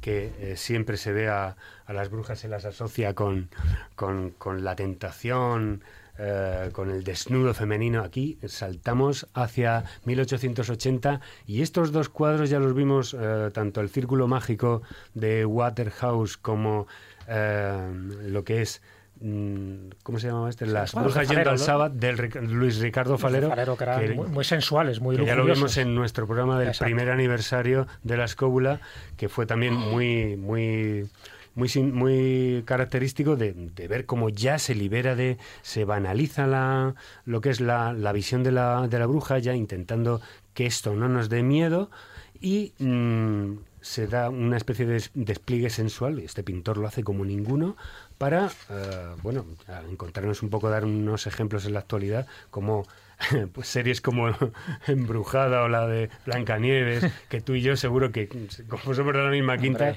hemos visto... Ahí lo de Samantha, ¿no? Cuando se tocaba la nariz, vamos, no me lo perdía yo nunca. ¿Quién no hubiera querido tocarse la nariz? Eh, como conclusión quería comentaros que siempre me he preguntado de dónde venía los sombreros, las altos con hebilla. De la zona protestante, que sí? Exacto. Entonces, ¿de dónde viene? De la indumentaria, de la moda puritana, de toda esa gente que colonizó Nueva, nueva Marcos, Inglaterra. Y no, te, olvides también de las corozas inquisitoriales, ¿eh? que se le ponían a las brujas, las corozas, los capirotes. Los capirotes que eran de punta. Era una ¿eh? combinación. aquí en España. Y bueno, eh, ¿esto de dónde viene? Esta moda viene, mm, además esto, yo he estado en, este año en, en Ámsterdam y he visto el cuadro ahí en el Rijksmuseum y he visto pues eh, cómo esos individuos vestidos de, la reforma de negro con esos eh, gorros tan altos con hebillas son los que colonizan luego toda la zona de Massachusetts donde estaba Salem y la famosa mm, juicio por las por las acusaciones. de de 1692. claro, y eso ese ese ese esa magma, esa beta, pues ya la cogen las ilustraciones, el cine, Hollywood, del mismo modo que los vikingos con cuernos que nunca los tuvieron, nos han hecho comulgar con una idea de la bruja que es eh, ese traje negro, falda raída, mm, gorrito así y es un poco mm, de dónde viene, de dónde viene ese origen, que es el arquetipo que nos ha quedado de la bruja hoy en día. Bueno, pues dejamos aquí el tema, aunque yo desde luego me quedo con de las mejores brujas eh, para mí, eh, Charlize Theron, está claro. por favor. en las películas recientes. Mm, Tienes la misma debilidad. Es bruja, es hada, en fin, lo tiene todo. es, diosa. es diosa. Es, una diosa. bueno, seguimos con el programa. ¿Querías comentar algo, Laura? Así es, en Pasaporte de Bruja, María incluye numerosas ilustraciones que los lectores, yo incluida, no hemos visto a lo largo de estos años. Es decir, que son imágenes totalmente desconocidas para el lector de bibliotecas, no solo españolas, también eh, del extranjero, como por ejemplo una imagen de unas brujas inglesas contemporáneas a Pedro de Valencia en torno a 1612 que van subidas en un cerdo. Aparecen tres brujas vestidas casi pues eh, como unas aldeanas con una especie de velo y con atuendo eh, rural, pero están subidas en un cerdo, no en una escoba. O también otras, como la hechicera sentada hojeando un libro, esa mujer sabia nuevamente, con eh, los pies en el círculo cabalístico, delante una caldera y hacia el fondo murciélagos, en una especie de cueva, un anónimo español del siglo XVII. De ahí que Pasaporte de Bruja sea un magnífico libro en el que María nos explica de forma magistral en qué consistía la brujería en el siglo de oro, con el valor universal de la palabra y también con esa recopilación de imágenes inéditas hasta el momento.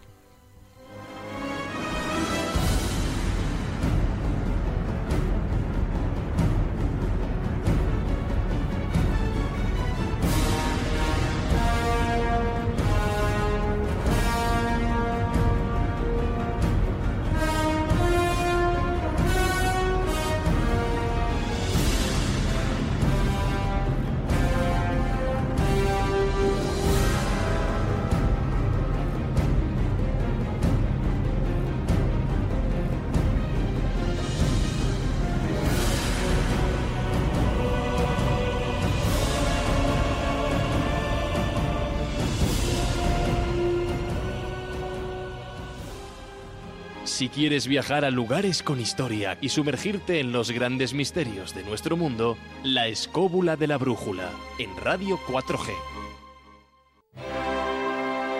Casos extraños y extremos.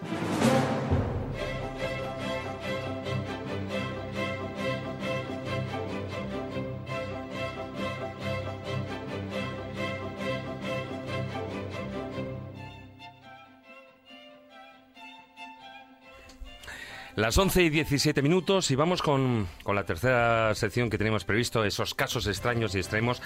Ya tenemos ahí preparado a nuestro mm, colaborador, a Fermín Mayorga, porque hoy Además, eh, hablando de ese, de ese tema, esos pactos diabólicos en los que, bueno, pues en muchas ocasiones eran acusados por la, por la Inquisición, pero eh, los casos más, eh, digamos, más dramáticos o, que puedan llamar más la atención, no eran los de las brujas que vivían en, eh, digamos, que era gente normal de la calle, en los bosques, no. Estamos hablando de gente, de monjas, que vivían evidentemente en los conventos y algunos de ellos hasta eh, conventos de clausura. Sí, además, como dijimos anteriormente, digamos que la, bruja de, civil eh, muchas de ellas, lógicamente, eh, podían ser sabias porque conocían perfectamente las plantas medicinales que existen, ¿no? Pero, lógicamente, de cara a la escritura, no todas ellas sabían escribir, con lo cual el pacto con el demonio lo tienen un poco difícil. De hecho, te encuentras en los documentos inquisitoriales precisamente cómo le regalan al diablo un trozo de cabello, un trozo de uña que se cortan, ¿no? Así firman su pacto con el, con el príncipe de las tinieblas. Sin embargo, los verdaderos pactos con el demonio están dentro de los cenobios, dentro de los conventos, porque estas sí que sabían perfectamente escribir y además porque los grandes grimorios, los grandes libros de magia se encontraban dentro de los conventos, a veces de Strangi, traídos por frailes, etcétera, etcétera, o de gente de la calle, ¿no? Bueno, esto, por ejemplo, sucedió en Corella, donde precisamente un grupo de carmelitas, eh, lo forman 14, de esas 14, siete monjas van a crear una secta satánica dentro del, del convento, van a rendir pleitesía al diablo, van a, bueno, pues a, a despotricar contra, contra Jesucristo, van a coger la hostia consagrada y en vez de tomársela, bueno, pues la van a guardar, le van a clavar alfileres y la van a utilizar para luego hacer determinados ungüetos, ¿no? Pero quizás lo más eh, radical de estas eh, monjas, amén de hacer sus aquelarres que volaban eh, por el aire desde su convento al convento de los frailes carmelitas de Corella y a la inversa, es que se dedicaban lógicamente a hacer lo que se hace en los aquelarres de, brujas en sí. Que era, bueno, pues desnudarse, fornicar dentro del convento y además parir así como suena, parir dentro del convento a alguien que se supone que debería ser casta y pura. ¿no? Yo he leído parte de esos eh, documentos del proceso de Inquisición de Logroño, que fue incoado en 1743, y la verdad es que esa madre águeda Josefa de Encarnación de la marinera las cosas que hacía, ¿eh? No, no, es tremenda porque además, fíjate, eh, cada vez que una monja se ponía de parto en el convento, para que las otras no se enterasen, eh, acudían las satánicas y le, le, comentaban a las buenas. E-, eran un clan, sí, totalmente. Les contaban a las buenas que, eh, bueno, pues la, la, monja tal estaba reteniendo líquidos y como tal, e-, esos dolores que tenía eran a consecuencia de eso, ¿no? Luego parían y lógicamente eh, no podían tener al niño en el convento y lo que hacían, según hacía, como a los niños se quedara una palmadita en el culito para que suene el llanto, bueno, pues lo que hacían era directamente estrangularlos y enterrarlos en la huerta del convento y además con la precaución de que el hortelano no cavase en un determinado sitio donde estaban enterrados los fetos. Lugar eh, al que ellas eh, ponían flores que luego recogían para, ahí, sí, para luego ponérsela pues a las imágenes que tenían dentro del, del convento, ¿no?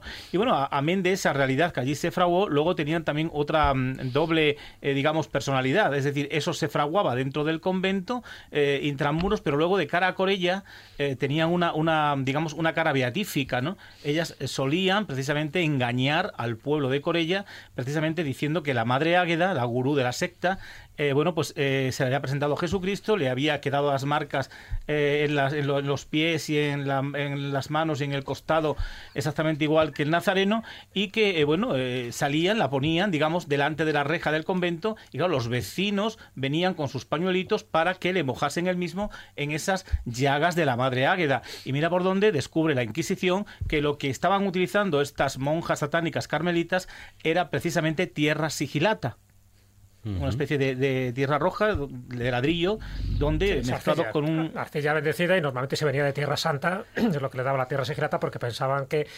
beber algún líquido en este tipo de vasijas o de vasos eh, impedía que fueras envenenado, es decir, que tiene una parte talismánica también. Exactamente.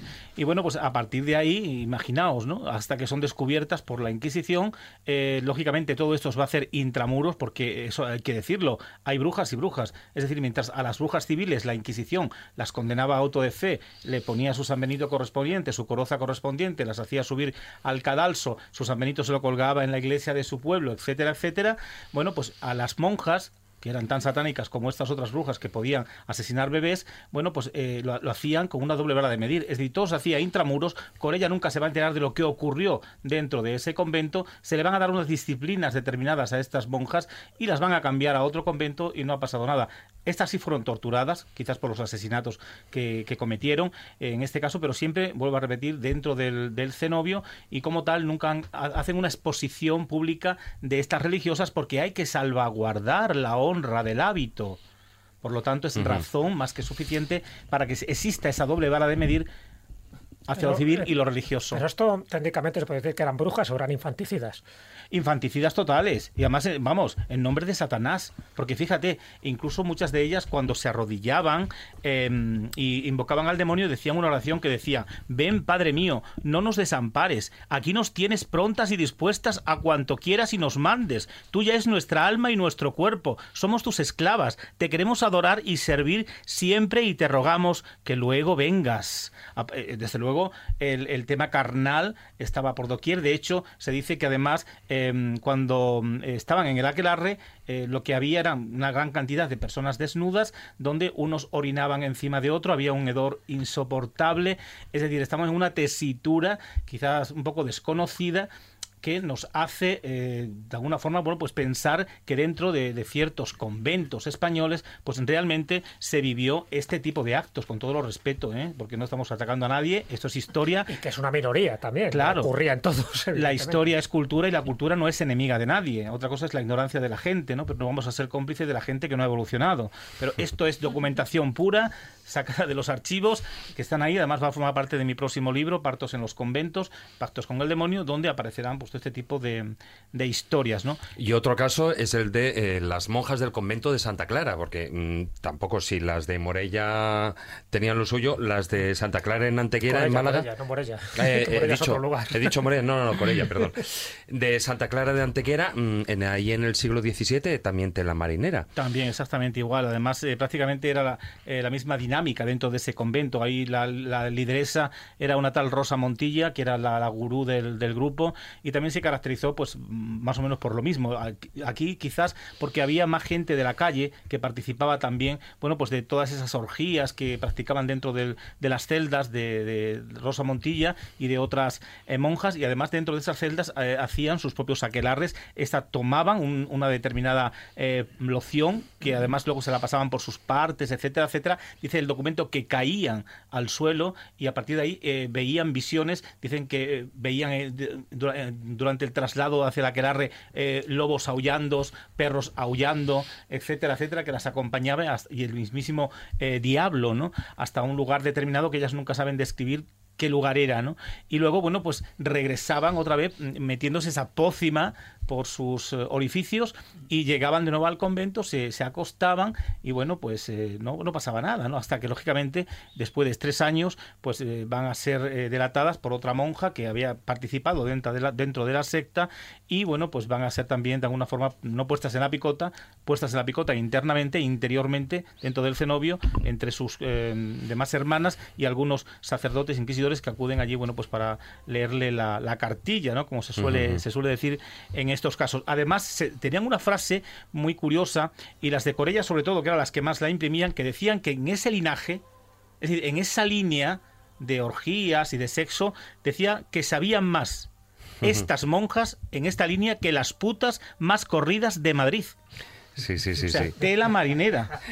Eso te lo dice así documentalmente el documento. ¿eh? Desde luego, si Jesús de Nazaret hubiera bajado en ese momento a la tierra, a esa iglesia que andaba por ahí practicando ese tipo de juego, las hubiera echado a latigazos como los mercaderes del templo. No, y en materia de desmanes es que había también curas, o sea, vamos al sexo masculino, que no se quedaban atrás, porque, bueno, eh, he analizado los saludadores de Aragón, que los llamo así porque se presentaban en los pueblos, sobre todo en el siglo XVI, también en algunas plazas de Zaragoza y decían que de un vistazo congregaban a las mujeres en la calle principal y sabían cuáles eran brujas. Ah, y si veían que eras bruja, pues entonces, como eran curas, te tenían que quitar el maleficio o, bueno, o lo que te había encantado. Así que a esas se las llevaban a una habitación y allí empezaban las prácticas. La Inquisición fue letal, junta, vamos, contra estos, eh, estas juntas macabras de curas saludadores y les aplicó un castigo, eh, pues, eh, solemne. Pero ellos eh, aplicaron sus remedios y, pensemos, un poco pues a inicios del Renacimiento decían que con caricias y besos les quitarían los malos espíritus a esas mujeres solteras o casadas, pero después la fiebre llegó a los conventos y decían que para librar, como iban a permitir que hubiera monjas espiritadas, pues también les tenían que echar un vistazo y reconocerlas. Acuérdate de, un reconocimiento. de Urbain Grandier, De hecho, sacerdote. de hecho, la Inquisición eh, mandaba a un determinado médico a los conventos para que, bueno, comprobase si realmente eran vírgenes estas monjas. Lógicamente veían que de virginidad nada, ¿no? Hombre, a mí lo que me hace gracia es, eh, bueno, leyendo esos, eh, esos eh, los expedientes del proceso, del este caso del de Santa Clara de Antequera, es curioso porque, bueno, decían uno de ellos que, bueno, en la monja, la, la portera, que era la mayor del convento, y todo eso tú lo sabrás, Fermín, dice, señalaba, y es muy curioso, dice, señalaba que por aquellas puertas salían más niños que cestos ya que la, la labor del, del convento era la elaboración eh, de, de cestos, era lo que se dedicaban las monjas, ¿no? Entonces es curioso para, para decir que salían más niños que cestos, tiene delito el No, eso asunto. nos pone la tesitura de bueno todas esas historias que a veces oímos decir de que aparecen fetos eh, de niños eh, en conventos abandonados y eh, esqueletos ¿no? de ellos y es cierto o sea, está documentado de que esta realidad existió de que se atacó por parte de, de la Inquisición en muchos casos y nos ponen en esa tesitura de que esto realmente ocurrió pero lógicamente son una minoría no Quiere No, decir no, que- no. Lo que pasa es que durante ese periodo de tiempo el convento parecía más una casa de citas porque Sí, no solo eran dentro, sino es que entraban, em, bueno, pues los notables del pueblo, como dicen en el informe, bueno, en el, en el expediente, entraban y salían como Pedro por su casa. Sí, Es sí, que sí, totalmente. De hecho, las Antequera tenían, a, a, digamos, al líder, que era un- no era un religioso, eran muchos los frailes que entraban allí, pero era un, un señor civil, Osuna. Francisco Osuna, que era un, pues, un, un señor bastante poderoso económicamente dentro de la ciudad, un cristiano viejo, que bueno, parece ser que el hombre pues eh, se lo pasaba estupendamente dentro del convento de Santa Clara en, en Antequera, ¿no? Pero no son los únicos casos. Tenemos en Canaria, por ejemplo, a Sor Juana de San Bernardo, que tela marinera también con esta monjita. Llegó a practicar la zoofilia dentro del convento con un caballo. Y esto que puede sonar muy fuerte es una realidad también documentada dentro del proceso de esta monja canaria. O, por ejemplo, en Cáceres, en Belvis de Monroy, tenemos también a Sor María del Cristo, que ya hemos hablado aquí en la escóbula alguna vez que otra también, precisamente por esos pactos con el demonio que hacían con su propia sangre. En Antequera, mientras que en Canaria y en, en Cáceres eh, se hacían, digamos, una fisura en la mano, sin embargo, en Antequera se la hacían en el pecho uno de los, de los hombres que en ese momento estaban delante de ella, en este caso Osuna, le hacía una fisura en el pecho y con la sangre del pecho hacían el pacto con el demonio firmando que entregaban su alma al diablo a cambio de placeres carnales, etcétera, etcétera. Bueno, afortunadamente, eh, como estábamos apuntando, esto eran casos aislados, pero casos auténticos en los que, bueno, toda esta información sale evidentemente de los expedientes, de los documentos, de los procesos de Inquisición de los que aquí estamos hablando. Dejamos aquí la sección porque nos queda mucho por hablar en esa segunda parte del filandón y apenas tenemos 20-25 minutos de programa.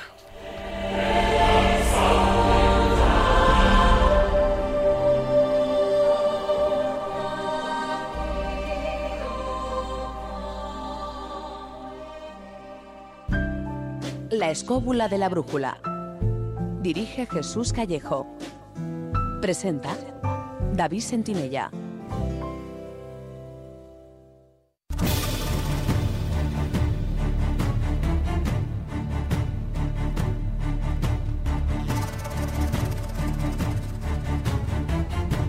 Comienza El Filandón.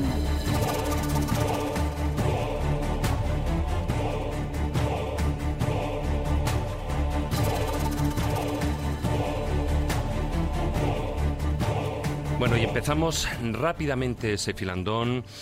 Y, me gustaría empezar por, bueno, a ver, en el año 1478 se funda el Santo Oficio en Castilla y en un inicio es curioso porque la posición eh, ante la brujería que tiene este Santo Oficio es más de como de desdén que de herejía.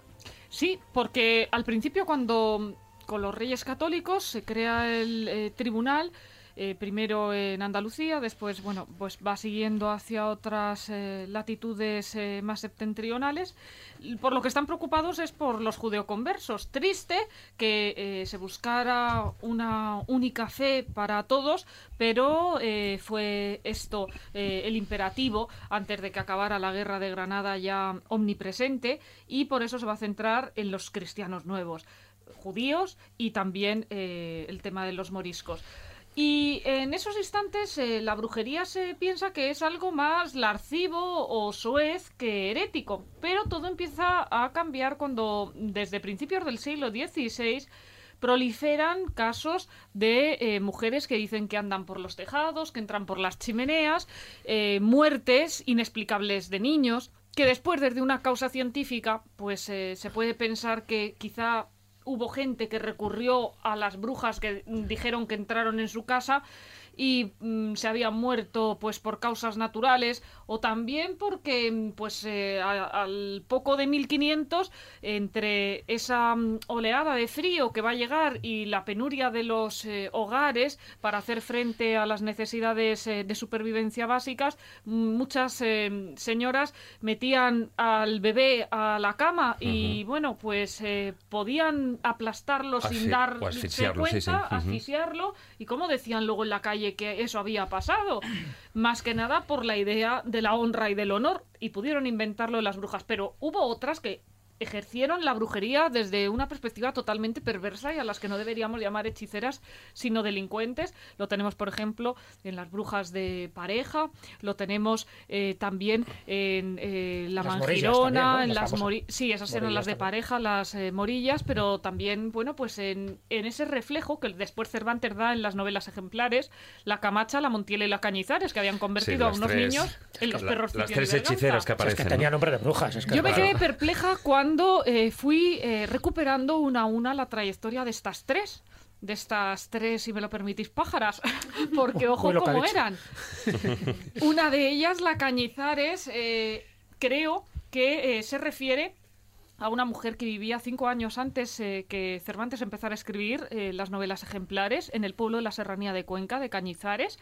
Eh, esta era experta en pegar las bodas, en fin, en vez de estar en la puerta de la iglesia y lanzar, como se hace hoy, un puñado de arroz, les decía a los contrayentes que iban a ser desgraciados y tristes y les dejaba los ojos en blanco. Después pasaban semanas en las que el cura trataba de recurrir a pues a un contrahechicero, a un curandero eh, benévolo, pero eh, se resistía el tema.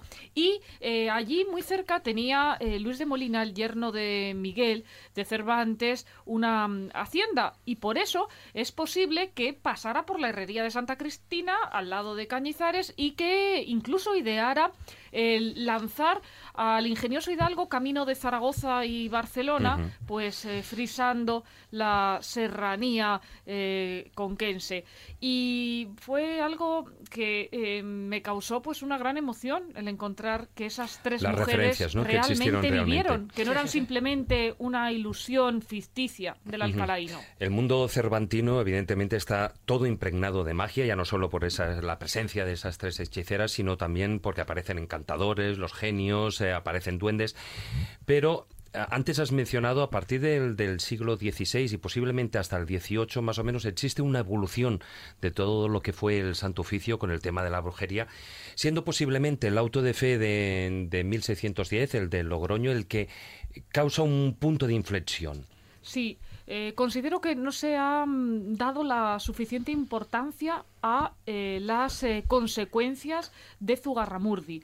Porque si bien ahí tres inquisidores eh, ejercieron de verdugos, después a uno de ellos, Alonso de Salazar y Frías, burgalés, formado en los seminarios de Salamanca y Sigüenza, se lo comisionó para evaluar cómo estaban las conciencias de las aldeas navarras del Valle de Baztán, también del Roncal y de Salazar.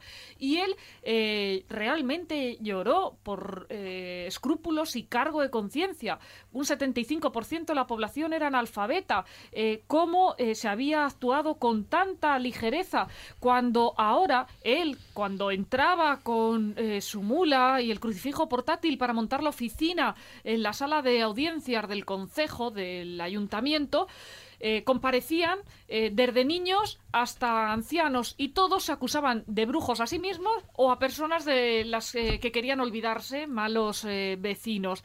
Eran millares de personas las que en esos pequeños pueblos, sumando a todos, pues serían condenadas nuevamente a la hoguera. Y él pensó que lo mejor era el pacto de silencio. A partir de un informe de más de 5.000 pliegos, consiguió convencer a la Suprema de que no hubo brujos ni embrujados en el lugar hasta que se empezó a hablar y a escribir de ellos. No se lo creía ni él, que no hubiera allí brujos ni embrujados cuando convivían con los sapos, pero lo logró y España fue la única nación que ejerció la racionalización del misterio en unas fechas tan pretéritas. Cuando después, en 1781, ardía en la hoguera la última víctima de brujería acusada por esta causa en Triana, en Sevilla, cuando se cayó el puente de barcas hispalense del gentío, que de hecho los inquisidores no se sentaron en el convento de San Pablo en sus eh, butacas, en sus sitiales, porque estaban ocupados por trianeros y por eh, sevillanos que estaban ávidos de ver lo que iba a ocurrir, pues cuando la cieguecita de Marchena, la Beata Dolores, vio eh, su cuerpo consumirse en cenizas después de haber lanzado un último reto al Santo Oficio, como postrera voluntad pidió un puro y se lo fumó en la jaula. Qué, qué chorería, qué Bueno, chorería. pues eh, D'Alembert decía que en España seguía pesando mucho el fanatismo. Y es algo triste porque en Suiza hubo causas posteriores y sin embargo hemos tenido los españoles que llevar eh, el lastre de que todo eh, lo que era adelantado ocurría fuera. Claro. ¿Y quién en el siglo XVII racionalizó el misterio como Alonso de Salazar y Frías? Bueno, yo creo que ocurren dos causas, ¿no? Un poco la leyenda negra, ¿no? Que nos meten aquí. Esa de gran rondón mentira de la Inquisición, Los ¿no? holandeses y Ujú. los ingleses, y por otra parte, que la Inquisición es verdad que es la última que se abole en Europa, ¿no? Hasta que no muere Fernando VII, aquí seguimos con una Inquisición ya bastante devaluada, pero cuando en los demás lugares ya había desaparecido. Yo creo que eso nos hizo bastante daño porque se tenía que haber erradicado muchísimo antes. Ibas a comentar algo, Laura. Recordemos que al científico español Miguel Servet lo mataron Sí. los calvinistas Exactamente. por descubrir la circulación pulmonar. Pero yo creo que también hay No, que no, decir no, no fue por eso. Fue por el, el misterio de la Santísima Trinidad, por los escritos Hay que decir algo- que habían hecho en su- que había él hecho en su juventud, no por descubrir la circulación. Lo que pasa es que se le acusó de dos cosas. Se le acusó de oponerse al misterio de la Santísima Trinidad y de robar cadáveres. Claro, de todas maneras, fijaros, en, eh, estamos hablando también de esa gran mentira que fue el, la, de que la Inquisición española fue la peor. Y estamos hablando del caso de los, del auto de fe en Logroño en 1610, em, que fue sobre todo el tema de las brujas de Zugarramurdi, y que allí solo fueron eh, a la hoguera 11 personas. 11 inocentes, de los cuales 5 además eran en efigie porque ya habían fallecido Sí, ya en la lo que cárcel. portaban era los ataúdes. Es algo también eh, muy llamativo como... Igual, eh, perdona María, nada que ver con las cifras en de, de Alemania, o sea, No, de, claro, de claro. Centro Europa. No, ya lo he dicho antes, los Sí, sí, 300. nada y que fue ver. el más Incluso. Genisen incluso reducía esa cifra, ¿no? A mucho menos todavía, ¿no? Gustav Genisen, uno de Hombre, los es que especialistas. la génesis, eh, o sea, lo que comentábamos antes, es que la Inquisición en España, eh, la Inquisición ya no es renacentista, porque la medieval es otra historia, la Inquisición renacentista cobraba de sus propias víctimas.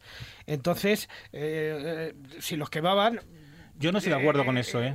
Yo no ¿Cómo estoy de acuerdo para nada con esa versión.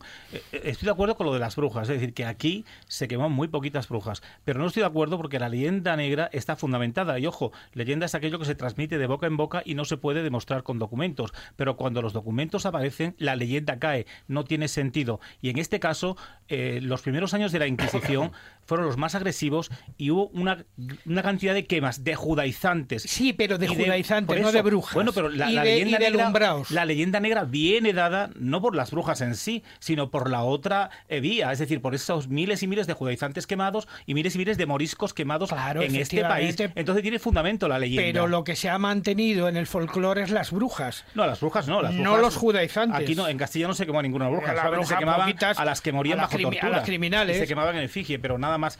En el norte sí se quemaron algunas. Pero la, la leyenda negra realmente viene dada no tanto por las brujerías, por la brujería, sino por el mundo de los judaizantes y de los moriscos, que hay autos de fe sanguinarios, y ya no digo Granada.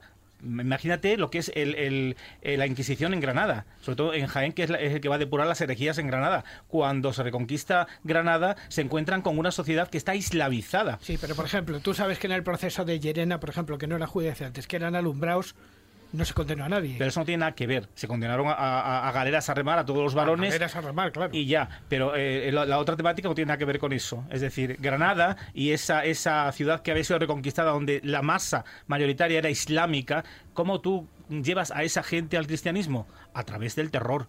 Y en Granada hubo un auténtico eh, vivero de quema de personas por creer en Alá, gente nacida y criada en Granada, españoles, no eran gente venida de, de, Marruecos o de otro país islámico, no, no, eran gente nacida y criada allí. Entonces, bueno, la leyenda negra, claro que tiene fundamento y no es una, una, una gran mentira. Eh, de cara a las brujas sí, pero de cara a judaizantes y moriscos, te puedo asegurar que no. Lo que está claro es que desde el punto de vista filosófico, en los sí. albores de la modernidad, el renacimiento, el humanismo, lo que representa es el antropocentrismo, el intento de que el hombre sea la medida de todas las cosas. Y eso es lo que también la Iglesia va a considerar como un ataque. De ahí mi alusión anterior a Miguel Servet, los calvinistas, da igual la Iglesia católica sí. que la protestante, que las distintas iglesias nacionales que surgieron con la Reforma, y también el caso de Galileo, aunque es eh, en otra esfera, pero que Bruno. al final eh, como Giordano Bruno, como tantos otros científicos, bien eh, porque tuvieran unos planteamientos teológicos distintos que iban parejos también a su desarrollo científico o eh, por la animadversión que a lo largo del tiempo ha existido a ese libre pensamiento, unos fueron pasto de las llamas como Servet y otros no llegaron a morir pero tuvieron que retractarse, que creo que es lo más doloroso para un pensador, el Sí. tener que negar aquello por lo que ha luchado en Y descubrir. encima sabiendo que tiene razón. Por supuesto. Y luego también otro aspecto fundamental, la envidia, ese mal endémico que ha estado siempre presente en España, pero en el mundo, en las conciencias en general, y que María en otro de sus libros, en Reconquista, nos explicaba cómo hubo momentos en los que los árabes llegaron a cortar las orejas a sus caballos, en la Reconquista, en las cruzadas, para tratar de evitar que esos animales causaran envidia entre el otro bando. Eso mismo con las personas y en cualquier época. El intento de tratar de descabezar al que destaca para evitar que sea un elemento considerado alterador de masas porque con su raciocinio, con esa capacidad de, persua- de persuasión y también con su carisma, puede alterar el orden establecido. Es eh, algo intemporal y también otro punto, recordar el tema de la magia en los palacios. Sí. La corte de los Austrias estaba llena de amuletos. Sí, sí, sí. Sí, sí. Eso hablaremos ahora a continuación.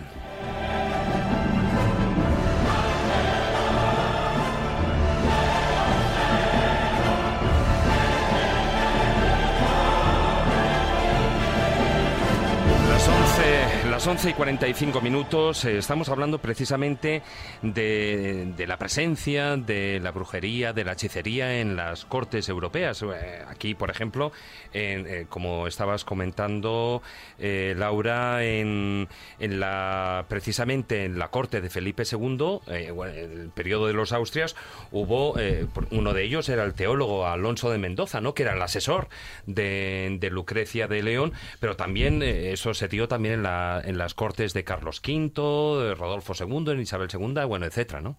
Sí, el león de Rodolfo eh, II, eh, la visión de supernovas, ahora que hemos tenido luna gigante, y también Isabel I, la reina virgen de Inglaterra, y el horóscopo de otro célebre practicante de estas artes, de John Dee, un sabio inglés que tranquilizó sobre su futuro a la hermana eh, de María Tudor, pero que eh, tras estudiar eh, su horóscopo nuevamente, junto con el de su enemiga, eh, a pesar de pariente consanguíneo, pues eh, decidió eh, que eh, mejor ponía un poco de distancia de por medio con la reina porque eh, tenía cosas desagradables que decirle. Es la instrumentalización del mago y en esta misma línea nos encontramos con otro caso muy curioso, el de Diego de Torres Villarroel, eh, un español que tuvo, yo creo que más profesiones que nadie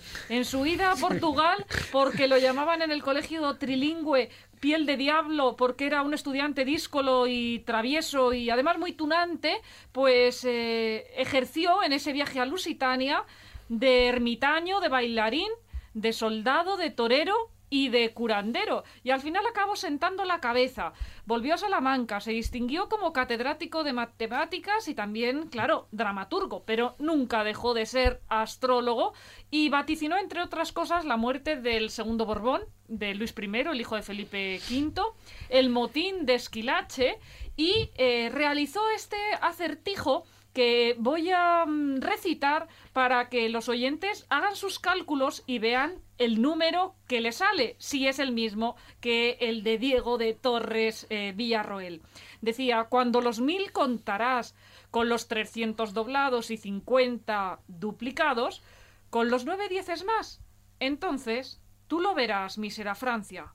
Te espera tu calamidad, tu calamidad postrera con tu rey y tu delfín, y tendrá entonces su fin tu mayor gloria primera. Esta fórmula pues eh, ofrece la cifra de 1790, la caída de Francia de María Antonieta y de Luis XVI.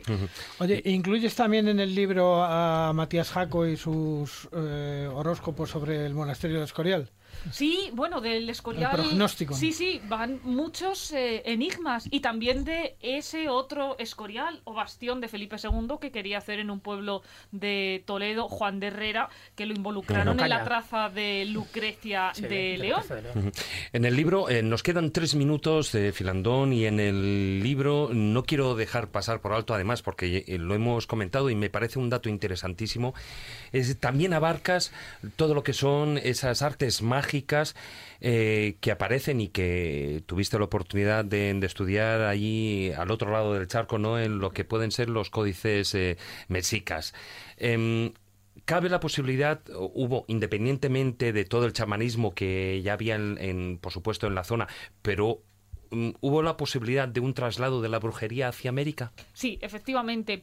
Eh, una de las primeras reivindicaciones que eh, se plantean en la sociedad eh, colonial es el de plantar Inquisición en estos sitios. Eso es lo Qué que manía, decían ¿verdad? Qué manía.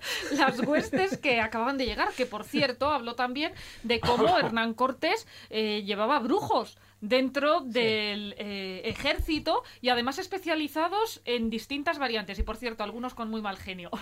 Pero eh, bueno pues en ese orden de cosas los inquisidores se van a encontrar con dos acervos diferentes. Por un lado eh, el de la magia castellana, aragonesa, navarra, en fin, magia hispánica que está llegando desde Europa en los barcos y por otro con seres que los dejan, bueno, pues eh, estupefactos. Pero ¿quién es Quetzalcoatl? ¿Pero quién es Mamacoya? ¿Pero qué me están diciendo esta gente mezclando a eh, los eh, panteones precolombinos con los santos. Y a todos ellos se los invocaba, bien para el dolor de cabeza, para que volviera un amor huidizo, o, bueno, pues en lo que ahora es la santería, que da mucho miedo y que, bueno, pues aconseja a la gente no jugar con cosas y, no atreverse a enredar en el fuego y con eh, el temor también que provoca el vudú y en comunidades africanas haciendo trabajo de campo, hablando también con, con misioneros, me decían que pueblos que no conocen a Cristo, no han sido evangelizados, sin embargo tienen un profundo respeto y una enorme amistad con el arcángel San Miguel, porque consideran que, eh, igual que defendió a Dios de las fuerzas del mal, también va a protegerlos a ellos, aunque no hayan recibido el mensaje evangélico, porque hay población muy atemorizada ante esas prácticas eh, terroríficas. Una pregunta, ya que estamos casi al final de este filandón, muy directa, a ver si en un minuto, María, me la puedes contestar, porque yo creo que va a ser muy clarificadora para los oyentes. La brujomanía, tal como la estamos entendiendo, empieza o es un invento de la Inquisición, de la Iglesia Católica o de la Iglesia Cristiana, o ya estaba ahí y de alguna forma se manifestó en estas en esta, vamos a llamarla, caza religiosa contra ellos. Cuando algo se prohíbe, eh, se hace más apetitoso, se incrementa, se eh, realiza una mm, propagación de ese fenómeno. Entonces, desde el siglo XVI, cuando dejaron de ser las brujas entes eh, alocados o larcivos y se vio que podían realmente interactuar con el medio y en las vidas eh, humanas, ahí se empezó a disparar eh, las acusaciones. Y por este motivo, que después fuera tan importante Zugarramurdi, la hechicera Cleo a la que animo a los oyentes a conocer, una mm, bruja castellana joven que un día decide pues dejar de preocuparse de adivinar la buena ventura a los otros o de solucionar el tema a sus clientes y sobre todo pues eh, quiere preparar unas oposiciones de brujas, se marcha un día en su escoba con su gata Tabata y amanece entre las ruinas chamánicas de los mayas. Allí tiene que ir el lector a encontrarla para que le cuente al hilo de esa bola mágica cuál es eh, el futuro y sobre todo cómo consiguió en Sevilla un pasaporte de bruja con retrato velazqueño. Pues lo dejamos ahí porque no tenemos más tiempo, pero ahí está el pasaporte de bruja, volando en escoba de España, América en tiempo de Cervantes, escrito por María Lara Martínez. Muchas gracias María por haber estado con nosotros. Muchas gracias Laura. Hasta siempre. Y continuamos con el programa.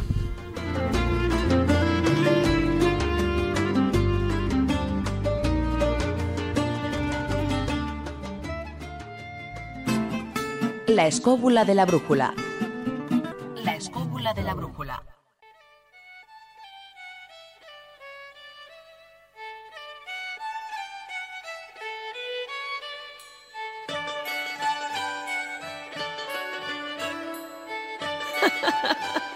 Los cuentos de Callejo.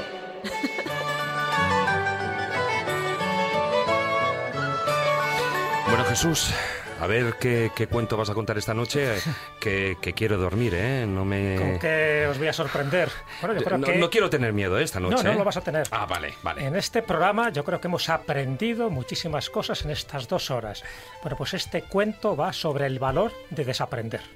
Ah, eso... Mm, ¿No te lo esperabas? No me lo esperaba, para nada. pero también tiene su importancia. Vamos a escucharlo.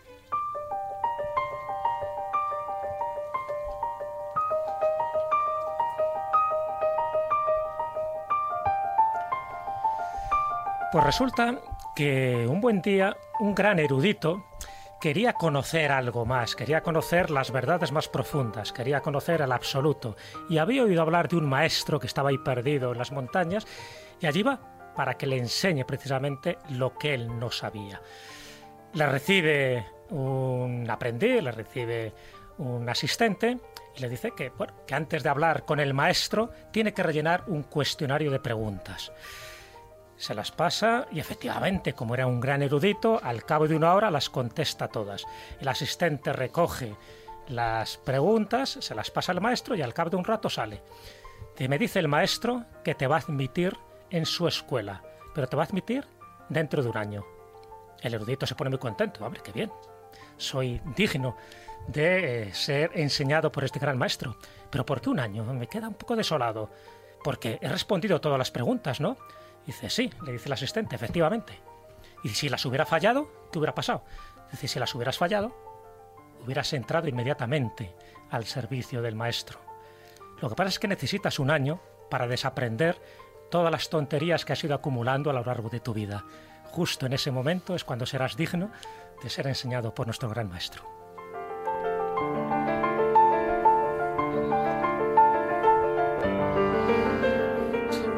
Esperemos que los estudiantes que nos estén escuchando no se lo tomen a pie de letra, ¿eh? Claro. O al menos no en la parte literal. No, evidentemente. ¿Qué entendemos por desaprender? Está claro que no todo lo que has acumulado con tus conocimientos se está refiriendo, y eso creo que es evidente, hay que desaprender la cantidad de prejuicios, de conceptos equivocados, de esos valores imperantes que nos conducen pues a caminos pues eh, muchas veces sin salida, ¿no? Como decía un gran maestro, hay que desaprender del ego y hay que aprender del ser. Creo que esa es la clave. definitiva, si no te vacías antes, es muy difícil que entren más conocimientos, pero conocimientos de los de verdad. Los eruditos, los que están ahí, te hacen ser eso, un gran conocedor. Pero para ser sabio, para ser auténticamente sabio, tienes que empezar a desaprender. Pues con esa enseñanza terminamos el programa.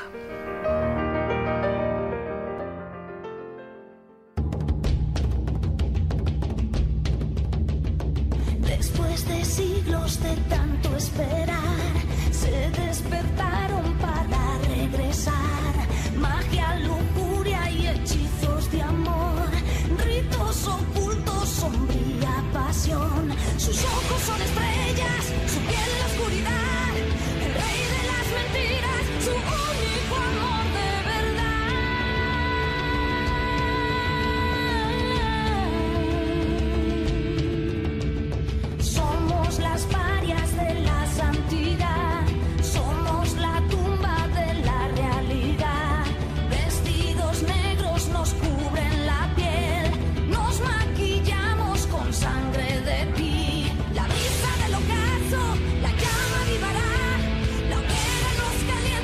Bueno, hemos empezado el programa fuerte con, con ese ritual de, De Zugarramurdi. de la película de las brujas de Zugarramurdi, y no lo empezamos menos eh, y no lo terminamos menos fuerte.